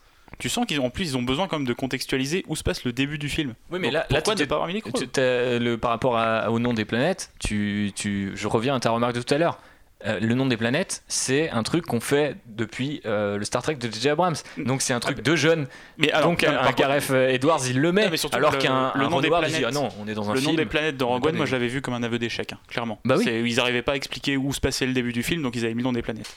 Et là, bah, ils te mettent un petit texte au début qui dit ça se passe à Corellia. Ça- la troisième réplique du film, c'est dit Eh, on est à Corellia. Ça va, c'est bon. Oui, et le texte d'intro te rappelle aussi qu'il y a la Lady, euh, Lady Proxima. Lady Proxima qui exploite euh, les enfants, mais c'est vrai que ça, tu En ne le vois pas du tout après. Non, mais euh, avec, la, avec la même typo que dans les crawls où les noms, certains noms sont en majuscules et tout. T'es là, mais niquez-vous, faites-nous un crawl quoi. Rajoutez un paragraphe et c'est bon. Ou alors au pire, il est tout petit, limite ça surprend les gens. Tu sais, le truc il passe super vite et bam, tu commences direct avec la course de speeder. Il y a zéro recherche dans ce putain de film. C'est quand même. Enfin là, ça y est, je m'énerve, mais je veux dire, c'est- c'est- parti. tu, tu prends. Non mais c'est facile pour moi parce que j'ai pas le budget, j'ai pas eu à gérer un studio, euh, à licencier deux gars. Mais je veux dire, euh, dans ma tête, c'est quand même évident que tu te dis, ok, alors ça commence par quoi? Ouais, c'est un mec qui vole et tout. euh, parce que c'est pareil, c'est mou. Le, le mec vole un speeder. On a l'impression il rentre chez lui tranquille, c'est la fin du boulot et tout. Et j'étais là au début, j'étais, Mm. est-ce que le mec est poursuivi ou pas En fait, enfin, je, je ne sais pas. Vite, et, c'est- et- et- vite fait. Très très vite. et ça, c'est à l'image du film, quoi. Quel est son Et- vrai statut aussi euh, entre euh, mec exploité Non mais c'est ça. euh, T'as un crawl, et tu un peu un mec plus. qui est dans son coin Oui, et puis même euh, au début, tu sais, euh, et il, il- il se fait victimiser par les mecs qui, qui le poursuivent, et après il se rebelle, et il prend le bâton du gars en mode ouais, attends, je suis quand même pas. euh. Et après il qui, se hein. fait braquer avec un blaster en mode non, mais c'est bon, ferme-la, enfin, t'es per- t'es personne. hein. Non, mais je sais pas, plus j'y réfléchis et plus je me dis que bon, bah ok, il y y a sauvetage, donc les mecs pouvaient pas faire non plus des merveilles. Mais je veux dire, euh, il y a un moment, euh, je trouve ça chaud quand même, par exemple, l'accueil du film, quoi. Enfin, après. Il y a eu beaucoup de bruit, mais au final, euh, c'est assez mitigé en termes de critique et tout. Euh, on a vu Matt Singer de, hein. de- de Screen Crush euh, qui a, qui a- qui a dit que c'était le, pire Star Wars depuis les années 90. Je crois qu'il y a beaucoup de gens comme moi qui, euh, qui attendaient rien du tout de ce film. Mm. Et du coup, ils ont, Ils sont plutôt agréablement ils ont été plus agréablement surpris que moi. Mais... Ouais, mais je sais pas si c'est une bonne. euh, je suis désolé, hein, parce qu'il y a pas mal de gens qui, qui du coup vont considérer que je suis un haters avec un Z, mais tu vois, je... est-ce que c'est une bonne posture? T'attends rien, alors ça va, je suis surpris quoi. Bah non, je sais pas. euh, et des ambitions comme ça, au moins les, les studios ils essayent de lever un petit peu la barre quoi. Après, euh, c'est difficile d'attendre quelque chose d'un projet. Ou, enfin, pour moi, pour le coup, moi, j'attendais rien, quoi. Solo, c'est eux qui, ont- qui, qui te lancent un projet dans la gueule.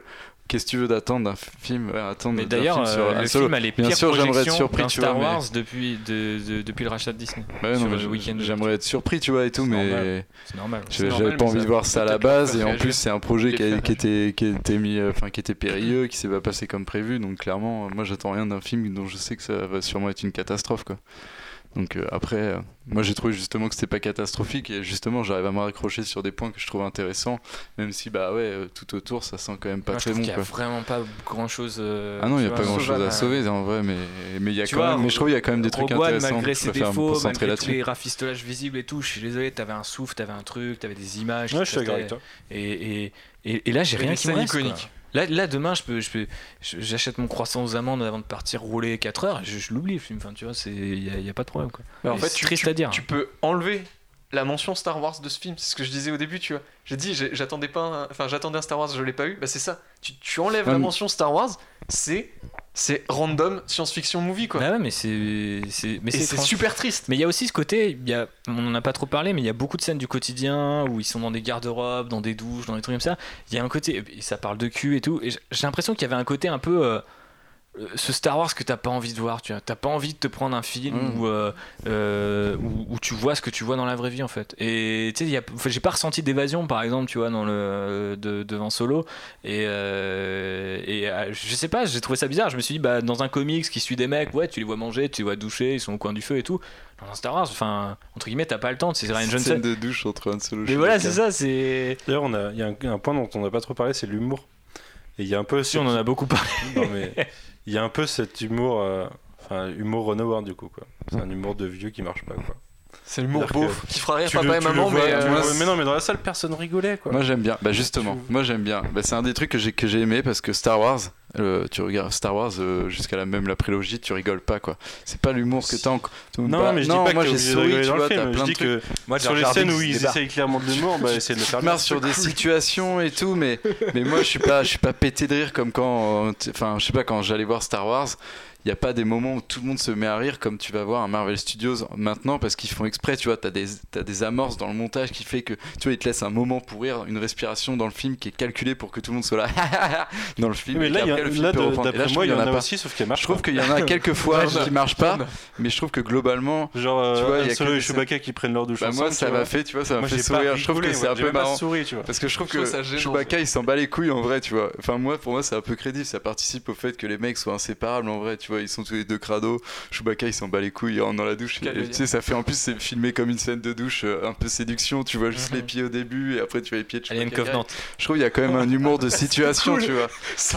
C'est vrai que c'est ouais, c'est vraiment, c'est vraiment le même début. Ça, c'est- je trouve que c'est de l'humour de situation plus que du gag forcé, tu vois, de Marvel Studios. Là où je trouvais qu'il y en avait dans justement The Last Jedi, notamment, tu vois, quand par exemple Luke euh, jette le sabre et tout. il y Mais a ça, je suis pas d'accord, je suis toujours pas d'accord avec ça. Mais non mais je moi ça me fait pas marrer mais je trouve que c'est des genres de scènes tu vois pour moi la scène de Luke qui jette le sabre dans, dans The Last Jedi elle a quand même un rythme de, de scène d'humour de Marvel Studios quoi c'est genre euh, t'as un blanc ça veut rien dire parce que maintenant il y a tellement d'humour dans Marvel Studios, c'est, ça peut être une vanne de caca pour comme moi, un truc pour super moi, élaboré. ouais, euh, mais c'est de l'humour calculé maintenant, tu vois. Et on, on l'a, on l'a constaté avec Avengers, donc on s'est éloigné un peu du débat, mais on l'a constaté avec Avengers que les gens rigolaient.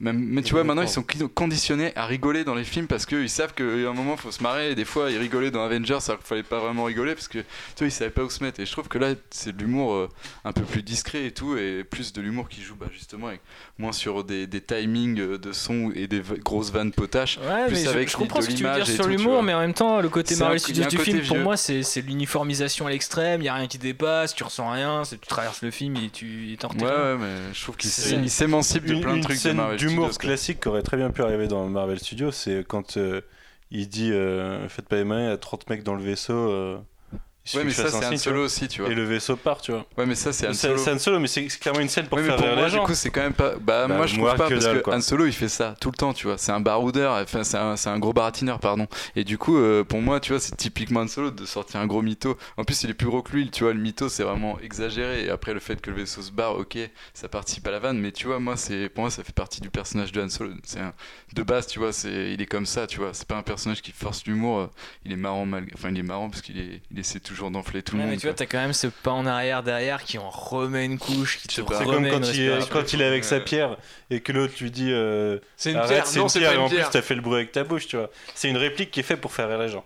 Bah, c'est comme quand il Ouais, est mais dans la coup, mine, je, trouve que et c'est là où je trouve que c'est intéressant dans la, la personnification du personnage de Han Solo, c'est qu'il il est un peu con aussi, hein, parce qu'il a pas d'expérience quoi.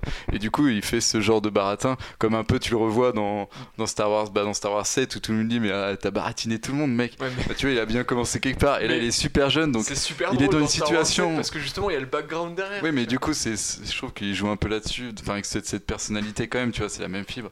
Et tu vois, là, genre, bah, il est un peu con, enfin, genre, il est dans une situation il a complètement perdu, c'est, ce qui se passe après, où il dit, bah, la prochaine fois qu'on me frappe, je réplique, et l'autre, il a fait, bah, en fait, j'ai un gun, tu vois, c'est juste parce que Han Solo, il est un peu con, il est impétueux, et du coup, forcément, il fait des trucs cons, et, et tu vois, moi, je n'ai pas vu ça comme de l'humour, plus dans, dans la caractérisation du personnage de Han Solo. Après, il y a des vannes, j'en ai pas en tête, mais il y a des vannes, je trouve, qui sont un peu plus forcées, mais globalement, je trouve que les petites vannes, euh, moi, m'ont, m'ont façon, fait faut arrêter que je pense en général de penser l'humour comme un truc euh, anti ou pro cinéma, tu vois. Je veux dire, euh, Non, mais je ça marche, ça marche, ça marche pas, je ça trouve marche qu'il y a pas. une ça, rythmique euh, dans la vanne avec Marvel Studios et je trouve que quand on a vu Avengers c'était symptomatique de ça avec des gens qui Oui, rigolent gens qui sans aucun sens parce oui, que tu sûr. vois ça a créé un rythme dans les films et, et moi ça me dérange à chaque fois fait mais après, ça peut dérange, servir quoi. un, free- un film ou desservir un film, tu vois. Je veux dire, euh, Rogue One, il n'y avait pas d'humour, ça gênait personne, et, euh, et Ouais, tout le monde a trouvé que c'était le meilleur film de Star Wars euh, depuis l'Empire contre-attaque, si on lisait les critiques à l'époque, tu vois. Donc, et à l'inverse, tout le monde a chié parce que Hux faisait trois blagues dans un film. Donc, au final, tu vois, je pense que c'est.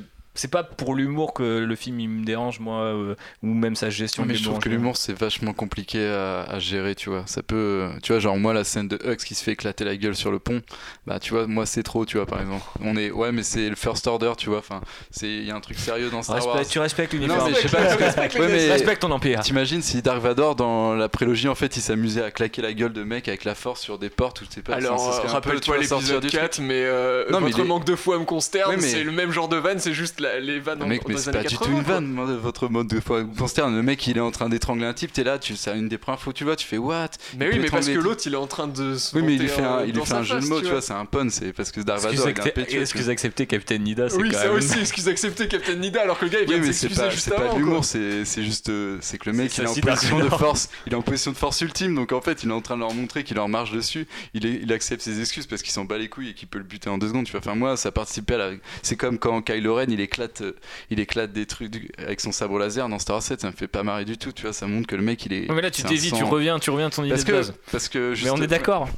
Hein Mais on est d'accord en fait sur l'analyse, sur l'humour. euh, genre, Oui, mais du coup, je trouve que- c'est pas. euh, Ouais, je sais plus où j'en étais en finale. Vous m'avez perdu aussi. Merde, je Mais ouais, non, non, je trouve que l'humour était assez. Enfin, pour moi, il était bien géré et je trouve pas qu'il y ait des, blagues forcées, quoi. C'est ça que je voulais dire. Ok, tu es team humour de, Ouais. de solo.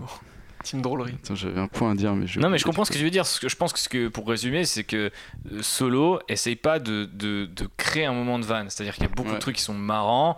C'est pour créer un ton assez léger. C'est pas spécialement pour que entre deux trucs assez durs qui se passent, comme dans le cas de c'est le cas dans The Last Jedi, t'aies une vanne parce qu'à un moment faut rigoler, tu vois. Et, euh, et, et je comprends cette idée-là et je, je la respecte, tu vois. Mais quelque part. Moi, je m'attendais aussi à ce qu'il c'est encore, il subsiste euh, une petite patte euh, Lord des Miller par moment qui fait que tu, tu délires bien, tu vois, tu délires vraiment, tu sors du film au sens où c'est tellement c'est con, tu vois. Alors, par exemple, le coup de la pierre, je pense que par Lord des Miller, ça m'aurait fait marrer, tu vois, parce qu'il y Ouais, aurait mais une coup, rythmique différente. Je suis quoi. d'accord, mais comme c'était pas eux, tu vois, je préfère que Ron Howard il gère euh, l'humour comme il peut. pour nous dire qu'on tourne en. Non, non, je, suis, je veux dire que je suis d'accord avec Alex dans le sens où le, je trouve que l'humour est relativement bien géré, mais t'as encore des trucs le, Lord des Miller. Le Lando qui vlog, ça c'est du Lord des C'est le Miller. tu vois. pour moi. Effectivement. Voilà, Ça c'est. beaucoup. Et là, Ouais, c'est mais- Donald Glover, tu vois. Ouais, ouais, mais je préfère un truc bien géré et drôle que euh, 67 vannes où il y en a que euh, 5 Du qui coup, font t'as rire. plutôt l'air de, de dire que c'est 67 vannes et 5 qui marchent dans le film. Non, justement, parce que je trouve que le- par exemple la scène de la douche, moi j'ai trouvé que c'est suffisamment subtil pour que tu aies un sourire, mais t'éclates pas de rire et tu fais Ouais. ah c'est marrant ils sont dans la douche et tout. Non, c'est juste tu les vois et oui Chewbacca il Parce qu'on n'est pas quelque part est- juste formé par la, ours, par la poil, mode Marvel tu vois. Studios où on se dit ah faudrait vraiment qu'on se marre alors qu'il y a aussi comme dit Alex des films qui sont faits pour te faire sourire pas Non, juste marrer. Bah, et puis euh, Han, Enfin, Solo. Han Solo, il a toujours été comme ça. Il a des petites vannes, il te fait sourire. T'éclates Mm. pas de rire. Han Solo, il, il te fait pas mourir de rire, il te fait sourire, toi. Mhm. C'était les ces, ces 3 PO et R2D2 qui faisaient rigoler dans Star Wars. Mhm. Han Solo, il était ah c'est marrant, tu vois, mais c'est pas. T'éclates pas de rire avec Han Solo. Et là, c'est pareil. T'éclates pas de rire. Donc quelque part c'est cohérent. Ouais.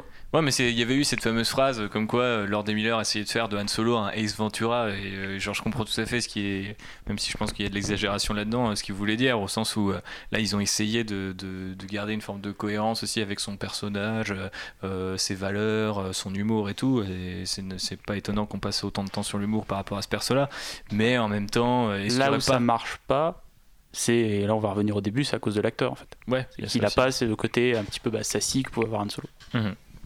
Ansel Elgort, euh, refaites le film une troisième fois, on, vous- on ne vous pardonnera. Mais euh, voilà. On a fait le tour, messieurs, euh, parce que j'ai l'impression qu'on commence à Je un petit pense peu à tourner en, rond comme Déjà, euh, on a bien parlé de ce film. un Faucon assez- dans un assez clair. vortex. Ok, très bien. Et ben on va passer tout de suite à la conclusion, les amis. C'est parti, on atterrit tranquillement, on se pose, pas comme Han Solo parce qu'il a, il a sacrément saccagé ce putain de Faucon. C'est du beau boulot ce décollage, non? Vous savez qu'il m'arrive encore de m'épater moi-même Mais qu'est-ce que vous projetez de faire maintenant Boire un verre Et ensuite La fête est terminée. Plusieurs botanes sont morts pour nous fournir cette information. J'aimerais voir un peu d'optimisme ici. Ça, c'est ce qui s'appelle une course de modules. Bon messieurs, euh, on termine. Euh, D'ailleurs, je dis messieurs, ça me fait penser que toujours pas de contrebandière à bord de, de ce vaisseau. On est vraiment euh, entre couillasses, comme on dit sur Tatooine, et, et c'est désolant. Donc, si vous avez des candidates à nous envoyer, promis, eh ben on, on en prendra soin, on les protégera, tel Lando. non, oh, c'est dur. Non, j'allais spoiler. Lando, il les y a- protège pas, il en prend le- pas soin, Lando. Vu le destin des personnages féminins dans Star Wars pour l'instant, on on est en éviter de faire 2018, donc si une fille vient, bah, c'est elle qui nous protégera, tu vois. Donc, euh, Oh, pas voilà, mal. c'est les rôles. Et oui, Ah, mais effectivement. on dirait que c'est une Marissou après. Il ne vous reste plus qu'à me harceler sur Twitter pour mon sexisme passif. Euh, bref, messieurs, euh, une, une phrase de d'outro, euh, une note, et on arrête là?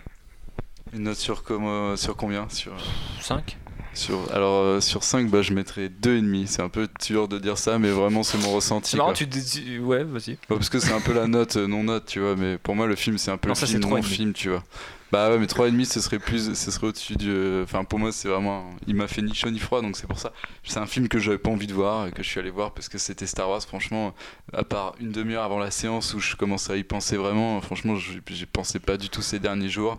Et finalement je trouve que j'ai réussi à gratter ce que je voulais où je voulais, tu vois, Woody Harrelson euh, m'a fait bien plaisir euh, euh, bah, Donald Glover aussi, je, trouve qu'il y a quand même des trucs, il y a des fois euh, je trouve qu'il y a une petite fibre, bah, du coup, Old School, j'en ai déjà assez parlé, mais qui, moi, m'a bien plu, tu vois. Après, le film, globalement, c'est sûr qu'il sert à rien. Il raconte que dalle, t'es pas surpris.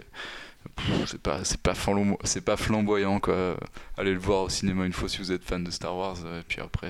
euh, Oubliez-le. Bon, après, je le, bah, peut-être j'achète, bah, j'achèterai peut-être le Blu-ray, tu vois, je me ferai le making of. Par contre, tu vois, ça m'intéresse bien de regarder le making of et tout voir. Ah, des barres, parce qu'on va apprendre des choses. bah, le making of de Rogue One, il l'avait déjà bien propagan- propagandisé euh, en faisant. Passant, enfin, enfin, en faisant semblant qu'il n'y avait pas vraiment eu de reshoot, tu vois. Donc là, je pense que ça va être un peu pareil. Mais bon. Et là, c'est bizarre. Je pense qu'il n'y en aura pas des making-of, tout simplement. Ouais, il y a des T'as pas le temps de payer deux fois T'as- pas vraiment le temps de payer deux fois euh, Ouais, il y aura au moins des analyses après coup, tu vois. Mais c'est vrai que après, euh, pour moi, ça marque déjà. Après, Lord le et Miller début, peuvent faire euh, le commentaire audio et ça peut être très drôle. ça, marque, ça marque le début d'une ère gênante quand même pour, euh, pour Lucasfilm parce que bah, c'est vrai qu'au bout du deuxième spin-off sortir un truc comme ça, bah, moi ça me fait pas marrer du tout au fond de moi parce que du coup euh, clairement bah, il y a aussi ce côté euh, comme disait tout à l'heure Raph le fait qu'il y a eu The Last Jedi il y a pas longtemps bah c'est vrai que là j'ai pas attendu avant un nouveau Star Wars donc euh, il y avait pas cette tension C'est important. cette tension qui va euh, revenir pour à le ton 9 sens de, de garder ce rythme bah, parce de, que de ouais, bah Star Wars c'est mais après je sais qu'il il est mort, tu vois. Enfin, là, j'ai- on Mort, a jusqu'à euh, bientôt. 2019, donc c'est la, fin, la dernière fois où on va, où je vais pouvoir avoir l'expérience de cette tension, parce qu'on a plus de rebelles, c'est ni rien là, donc on va attendre un petit peu avant de remanger du Star Wars. Mais comme le pont de 9, c'est dans presque un an et demi, ça va être quand même un- une bonne respiration c'est dans après un an et Solo. demi, ouais. C'est dans un an et demi tout pile, donc c'est une bonne respiration, je pense, après Solo. Et, et après, je sais que ça va être comme ça tout le temps, puisqu'il va y avoir les séries, il va y avoir une nouvelle trilogie de Ryan Johnson. Et c'est vrai que moi, ça me fait un peu flipper de voir qu'ils arrivent à, à déraper aussi rapidement. Quoi. Au bout du deuxième spin-off, ça fait chier. Quoi. Ils ont peut-être un peu pris la confiance. Bah, Après, euh, comme on disait, le projet depuis le départ, il est compliqué, il a eu une Ouais, vie c'est chiant, compliquée, on va pas forcément leur euh, tenir. euh, Enfin, Bah ouais, j'ai pas envie de leur tenir rigueur. J'ai aussi envie de me dire, euh, parce que je vois des gens qui, comme je dis tout à l'heure, euh, étaient tout de suite en mode euh, au pire, euh, t'as qu'à pas regarder des Star Wars. Je dis genre, bah, au pire, j'ai aussi le droit de dire mon avis et de considérer que en 3 ans, ils ont fait. euh, non, 4 du coup, ils ont fait 4 films différents très différents et c'est déjà ce que je disais après Rogue One euh, voir les gens qui avaient détesté Star Wars 7 aimer Rogue One je me suis dit bah voilà ça prouve qu'au moins ils arriveront toujours à, créer comme ça l'excitation autour de la licence. C'est à dire que des fois ça te plaira des fois ça te plaira pas mais il y aura toujours un truc à grignoter quelque part comme tu dis Alex Là, j'ai l'impression que du coup, pour moi, à grignoter, il y a vraiment rien. C'est la première fois que c'est le cas. C'est la première fois que je vais pas au cinéma et que je vais pas pisser sept fois avant la salle parce que je me dis putain, faut que rien que je loupe et tout, tu vois. Là, j'étais en mode, je vais voir Star Wars, mais j'avais, j'avais pas de, le palpitant qui était euh, en vrac, tu vois. Et c'est quand même assez symptomatique. Je pense c'est aussi parce qu'on nous, on a suivi la production de près. Ça, passe- ça sera pas le cas de tous les spectateurs et de tous nos auditeurs. Peut-être qu'il faut aussi se dire que bah voilà. On a eu un Star Wars euh, très proche de la trilogie originale, on a eu un Star Wars, euh, un premier spin-off euh, assez guerrier autour de l'idée de, de rébellion, Star Wars 8 euh, qui a complètement éclaté le miroir et un, et un solo qui est une espèce de mélange de, euh, trucs old school et de. Oui, le truc old school en général, puisque j'allais dire, et de mélange aux références à l'ancien hiver étendu, donc c'est old school aussi. Il y en a pour entre guillemets tous les goûts et tous les couleurs. Donc euh, bah tiens, je vais finir avec ma note et puis dire que ça vaut un petit euh, ça vaut un petit 2 ou un 2,5. Je sais pas. 2,5, je me sens dans un mood sympa. Allez. Moi, je vais lui mettre 2,5 aussi. En vrai, j'ai- en vrai, moi je mets 2. En vrai, j'y mettrais bien 3, tu vois, mais. Parce que. Êtes-vous fou? C'est, enfin, c'est chaud, quoi. J'ai ni passé un mauvais moment, ni vraiment passé un bon moment. Le film, il sert à rien. Et je trouve, euh, je, ouais, je trouve surtout que c'est. Il marque d'une pierre blanche la désacralisation de mais, Star Wars. mais le pire c'est qu'il arrive mais c'est en ça qu'il arrive pas parce que tu dis il sert à rien mais il pourrait aussi être inoffensif et moi Ouais, je trouve qu'il est pas, pas. parce Ouais, que ça a Han Solo parce que Landonis parce que ce genre de truc tu vois et tu te dis bah vous auriez pu aussi juste faire une tranche de vie parce que c'était aussi la défense de Kazdan c'est pas une origin story c'est une tranche de vie c'est une tranche de Ah vie non, où le mec il apprend il, il- il récupère à peu près tout ce qui caractérise le perso dans la trilogie Ouais, il originale était pas obligé de, de faire tout ça, quoi. Euh, surtout que ça va se dirige quand même vers des suites et on peut très bien imaginer euh, ce que m'a suggéré sur ce qu'on m'a suggéré sur Twitter avec un deuxième épisode centré sur Lando, un troisième sur Boba Fett ou un autre personnage et euh, tu te dis bah s'ils avaient vraiment alors c'est peut-être plus le cas maintenant mais s'ils avaient vraiment l'intention de faire une trilogie bah, il était pas obligé d'avoir tous les éléments dans le premier quoi, tu vois. Bref. Grave. Euh, et ben moi je vais équilibrer la balance vers le bas, allez. Euh, euh, du coup, euh, donc. euh, Mettre zéro. non, Ah, non, quand même. Zéro, ça voudrait dire que je serais sorti avant la fin de la, avant la fin de la séance. Non, ben ouais, comme je le disais tout à l'heure, c'est un. Voilà, c'est un film qui ne restera pas dans les annales, oh, sauf peut-être comme bah, justement ce qu'on a dit, à savoir que il va peut-être marquer un tournant dans l'univers Star Wars et que dorénavant, bah, les prochains euh, spin-offs, on va les attendre avec encore plus d'appréhension qu'on ne les attendait déjà parce que c'était déjà à chaque fois assez touchy et que là, ça va devenir de plus en plus compliqué. Parce Après, que- euh, soyons honnêtes, euh, les spin-offs, euh, à mon avis, c'est mort. hein. Enfin, vu, vu le, temps que ça prend d'avoir des nouvelles sur le film de 2020 qui pourrait être euh, le spin-off euh, Obi-Wan, le spin-off Boba Fett ou un spin-off euh, Lando, parce qu'a priori c'est l'une des idées qu'ils ont, même si première euh, misquote euh, Madame Kathleen Kennedy. Bonjour première. Et donc du coup, je me dis que Rogue One, c'était exceptionnel et que ça a peut-être marché aussi parce que c'était pas des persos qu'on connaissait et que là, la, la, vo- la volée de bois vert qui vont se prendre sur, euh, sur Han Solo par rapport à certains trucs vont peut-être leur dire, ah, tu sais quoi, on lève le pied et puis on va aller plus vite que prévu sur des histoires originales. Je pense que les spin-offs, le mot, c'est justement le, à la rigueur après 2020 que tu pouvais les enclencher avec la nouvelle trilogie de, de Ryan Johnson qui va nous faire découvrir autre chose. Tu vois, c'était un moment, un moyen de raccrocher avec, euh, avec justement une, Ouais, mais moi, avec un univers. moi, j'y crois pas. Ça. Si ça se passe pas du tout dans la même époque, tu bah, peux pas non, revenir pas- à Han Solo. euh, tu ouais, vois. bah après, moi j'ai toujours cette envie d'un spin-off Obi-Wan en vrai, mais je trouve que c'est plus cohérent parce que déjà t'as pas besoin de recaster le personnage et que c'est dans la continuité. Et, et tu vois là, enfin pour moi, enfin Harrison Ford est tellement un acteur et Han Solo est tellement un personnage iconique que c'était casse-gueule dès le début quoi. Enfin, Ouais, mais moi j'étais team euh, Alec Guinness. franchement, c'est prendre, le- c'est remplacer. prendre, c'est ouais, c'est vraiment prendre l'idée la plus casse-gueule de l'univers. Et Laurence Kasdan, je pense que là, il s'est vraiment pris pour un daron un peu trop qu'il ne l'était déjà, parce que tu vois, je respecte son travail, mais je trouve que là, enfin, lui-même écrit une histoire euh, que, que personne n'a envie de connaître à part, à part lui et tout. Voilà. Puis on Ouais, la après, déjà son quoi. projet, euh, c'était. Ouais, mais il devrait savoir que c'est pas une bonne idée, quoi. Lui-même a participé, tu vois, à la création de l'iconisation de Han Solo, quoi. Il a pas besoin de. Le personnage était déjà iconique. C'est vraiment juste taper dans son propre, dans, dans sa propre Après, il avait création qu'il le fasse ça, sans lui, quoi qu'il arrive. Ouais, bah, je pense que ce serait jamais arrivé sur le tapis en vrai. Un au début, euh, franchement, au début de Lucasfilm, il y avait un, tellement un, un dia- enfin, il y avait tellement une communication qui est respectueuse de, de la trilogie, respectueuse de, de l'héritage Star Wars, que je pense que si lui n'avait pas enfin, amené ça dans la négociation, ils n'auraient pas eu l'idée de le faire. euh, Tu vois, Boba Fett, quand tu avais à l'époque ce- cette idée de spin-off Boba Fett, bah, c'était un personnage de Star Wars très iconique, mais en même temps qui n'avait pas de background, donc un personnage parfait pour, euh, pour l'attaquer sur les spin-offs Han Solo. Tu m'aurais dit à l'époque, on Déjà, va faire un spin-off Han Solo, mais Déjà très iconique et bah déjà ouais, très fouillé. iconique et avec bah, il a une place centrale dans la trilogie donc on connaît son histoire quoi. Il a eu des romans enfin bref.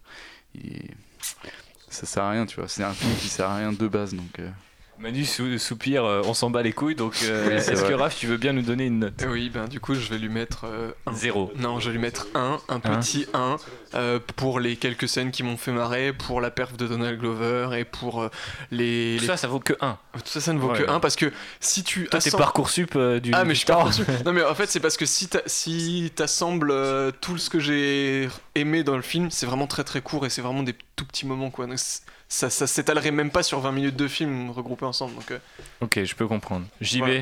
quelle est ta note? Quel est ton cri en, en Shriwook? Bah 0,5 sur 5. Voilà. Voilà. Un, deux- un Je demi-point. Non, c'était.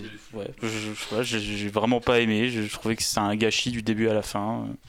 C'est le, le film, il a, il, a, il a 20 ans de retard dans son écriture, dans sa, 1,7. ré- dans sa. Ouais. 20 ans de retard dans son écriture, dans sa réalisation. euh. C'est écrit par des vieux qui pensent qu'en 2018, les easter eggs c'est cool, voilà, qu'est-ce que je te dis? Ok. Euh... Faut trop jouer aux jeux vidéo. Je, je vais l'arrêter là avant qu'il explose comme, euh, comme euh, qu'il soit aussi salé que Crate. Mais euh, du coup, Manu, ça nous fait une moyenne à combien au-dessus de la vitesse de la lumière? 1,7. Ah ouais, c'est sympa C'est ça. une petite C'est hein. moyenne. C'est- C'est C'est c'est assez sec. Donc officiellement, c'est le Star Wars qu'on aime le moins depuis le rachat de Disney, on est d'accord? Ah ouais, largement. Et même la menace Depuis fantôme et avant. l'attaque des clones, c'est quand même mieux que ce film, je suis désolé. Ah, tu vois, y a- il y a- les- gens se battent souvent pour faire des tops, pour savoir quel est leur Star. Wars préféré. Ouais. Là, ça va être facile de voir quel est Star Wars que les gens aiment le moins, tu vois. Ouais. Ça va être celui-là. ouais, par contre, clairement. Ouais, c'est possible qu'il soit très bas sur ma liste, effectivement. Euh, bref, merci messieurs d'avoir participé, participé à cette euh, nouvelle mission euh, de l'Outrider assez tardivement en sortant de la salle. Euh, Excusez-nous d'ailleurs, euh, chers auditeurs et auditrices, euh, pour nos réactions à chaud, euh, qu'elles soient salées ou sucrées. hein. Il faut, faut peut-être, faudra peut-être euh, passer un deuxième visionnage. Il y en a qui Euh, vont le voir dimanche, il paraît. Ouais, il paraît, ouais, avec leur chérie et tout ça, les mecs sont dédiés. Eh ben, il paraît qu'ils sont fans de Star Wars et qu'ils gèrent un podcast là-dessus aussi, donc ça tombe bien. Euh, à ce propos, messieurs, où en êtes-vous dans vos projets personnels et où est-ce qu'on peut vous retrouver Sur quelle planète Dans quel système À bord de quel vaisseau? Vous pouvez me retrouver sur Twitter, Alex underscore le underscore coq. Euh, pour mes projets personnels, bah, je fais des tweets euh, sur la politique, mais en gros là, je prends du temps pour WAM. Et puis euh, j'ai encore Mon des. projet personnel, c'est d'harceler Emmanuel Macron sur. Twitter. non, non, mais il y a des trucs qui me révoltent. en Serre ton moment, empire euh, donc, ouais, voilà, tu vois, Star Wars me donne envie de révolution, donc euh, bah, je, je parle un peu des trucs qui m'énervent. Euh, J'essaierai de le faire euh, d'une manière ou d'une autre, mais j'ai pas encore trop réfléchi. Je vous avoue que je l'avais déjà dit la dernière fois que j'avais prévu de chiller. Bah, je suis euh, en train de chiller. Ça se passe très bien. Je fais un petit tour de France. Donc d'ailleurs, j'ai mis une photo de Bordeaux et des gens m'ont donné des, des petites astuces, des, enfin des trucs à faire dans le coin et tout. Donc c'est vrai que bah allez, je vais peut-être continuer de mettre des photos de la ville dans laquelle je me trouve. Et n'hésitez pas à me donner les bons plans du coin. Ça me fait très plaisir, mais bon. Faut, tu vois, je prends un peu de recul et ça fait plaisir. Ok, Manu, où on peut te retrouver sur Twitter aussi Bah, moi, en l'occurrence, j'ai vraiment un projet de résistance sociale où euh, je vais troller des gens sur Twitter pour qu'ils me parlent et qu'ils se fassent bloquer. Ouais, Parce que j'ai ce pouvoir maintenant. d'accord. C'est euh, c'est magique. Il est plus fort que le Grâce à gouvernement. Manu. Et euh, sinon, euh, c'en est au même point que la dernière fois. euh, on est en recherche de nom avec Jay pour euh, un nom de podcast. euh, Ok. en l'occurrence. Et euh, du coup, ton tag sur Twitter? Emmanuel Pedon, toujours. Emmanuel Pedon toujours Je n'ai pas pas mis d'or Manu Mais vous pouvez tenter de me tweeter. Hein. Ouais. C'est- que les gens m'envoient des screens de leur blocage après. D'accord, voilà. Effectivement, j'ai dû faire ça moi aussi. Moi, je ne l'ai pas eu par contre. Je t'ai répondu et j'ai pas eu le, le blocage. Ouais, c'est pas tout le temps. Raphaël, C'est souvent, quoi. tel le forceur de blocus euh, qu'il est. euh, où fait. est-ce qu'on peut te retrouver? Quels sont tes projets? Eh ben, on peut me retrouver sur Twitter à euh, arrobase raf euh, underscore Ryan67, si je dis pas de conneries. Le mec a son département dans son nom quoi. Eh non, c'est parce que Raph Ryan était déjà pris en l'occurrence. Donc t'as ton département dans ton Donc j'ai mon département dans mon nom. Tout Le à fait. système euh, Alsace. C'est, euh, on est très un très, système on est très chauvin par ici, mais tu dois, tu dois sûrement te souvenir de, de cet état d'esprit. Effectivement. Tu l'as été Et toi-même. on salue temps. Tous les auditeurs alsaciens et alsaciennes d'ailleurs. Tout à fait. Bonne bière en terrasse à vous, euh, à Strasbourg, Mulhouse, toutes les villes. Euh, JB Bah moi toujours euh, JB Balier sur euh, Twitter. Yes. Voilà. Et je, à partir de la semaine prochaine, je sais pas si j'ai le droit de le dire déjà. Ah Ça fait du teasing pour une chaîne YouTube Oui, exactement. que- Avec euh, des petits. Avec des- du- des petits- un peu de plastique. Un peu de plastique, des petites figurines, de la peinture, des, des Voilà. petits bonhommes, tout ça. Voilà. De la guerre Voilà, pour peut-être pour rappeler une scène de solo qui peut être intéressant, qui avait un côté un peu Warhammer, voilà. Ah, Ah, le même- nom est lâché Franchement, ça fait plus de- d'easter eggs que, que solo, donc euh, tu vois, les easter eggs en 2018, euh, peut-être que c'est cool. Euh, bref, sur ces belles paroles, merci encore de nous avoir écoutés. J'en profite aussi pour vous remercier pour le superbe accueil que vous avez fait au premier épisode de Outrider, puisqu'on est à plus de 2000 euh, écoutes euh, si j'additionne les téléchargements, iTunes, SoundCloud, etc. Donc c'est bon, euh, acheter des vues, ça a servi. Ouais, acheter des bah la Disney Money. hein. Bon là, on va perdre le truc hein, parce qu'on n'a pas aimé solo. hein. J'espère. On prend un gros risque, donc n'hésitez pas du coup en échange à, à nous partager, à, nous- à nous liker sur Facebook, euh, à nous suivre sur Twitter et bien sûr encore une fois. Un GoFundMe. Un, un GoFundMe, Un ouais, on, peut faire ça. Non, mais on va, on va réfléchir à tout ça. Mais en attendant, euh, eh bien, merci de diffuser euh, ce podcast partout sur l'Holonet. Ça nous aide beaucoup. Et si vous suivez les, les réseaux sociaux d'Outrider, on, on essaye de pas trop vous spammer la gueule. Mais l'avantage, c'est qu'on fait des espèces de, de petites brèves euh, comme ça sur, grâce aux 280 caractères notamment. Donc, si vous avez envie de suivre l'actu Star Wars, d'être toujours connecté, euh, eh bien, vous pouvez nous suivre. Ça nous fera très plaisir. Bref. Des photos de moi aussi, donc. Oui, il y a aussi, des photos de toi. D'ailleurs, on n'a pas fait la, la photo de la team, mais je vais, je vais le faire euh, juste après. Euh, encore merci de nous avoir écoutés. Euh, on va aller se prendre un petit verre et peut-être un bâton de la mort à la cantina du coin. Ah, bien sûr. et je, on- Pour oublier cette journée. pour oublier peut-être cette journée ou pour euh, juste euh, voilà chiller tranquillement comme dit Alex Euh, et on vous donne rendez-vous mi-juin je pense pour un épisode qui sera du coup soit thématique soit news je sais pas trop ce qu'on va faire mais parce que même techniquement on peut considérer que notre numéro 1 était un épisode euh, thématique quelque part les, les derniers Jedi c'est une thématique C'est vrai. mais euh, Retour sur le dernier Jedi, c'est quand même euh, voilà une belle thématique. Effectivement, ça dépendra un petit peu de mon emploi du temps puisque je suis en recherche de travail et que les épisodes thématiques demandent forcément plus de temps. Bref, encore, merci de nous avoir écoutés et que la force soit avec vous. Plein de bisous. Au revoir. Des bisous Eh bien, Votre Altesse, c'est l'heure des adieux. Oui, je crois ne me remerciez pas tous à la fois. Alors, T'as eu ton fric et tu tires ta révérence? Si on réussit à éviter que les bonnes femmes s'en mêlent, on devrait pouvoir se tirer de là. Oh eh, Tu fous la merde partout Je m'énerve pas, petit gars. Prends ta pelle et ton seau et va jouer. Allez, on y va, R2.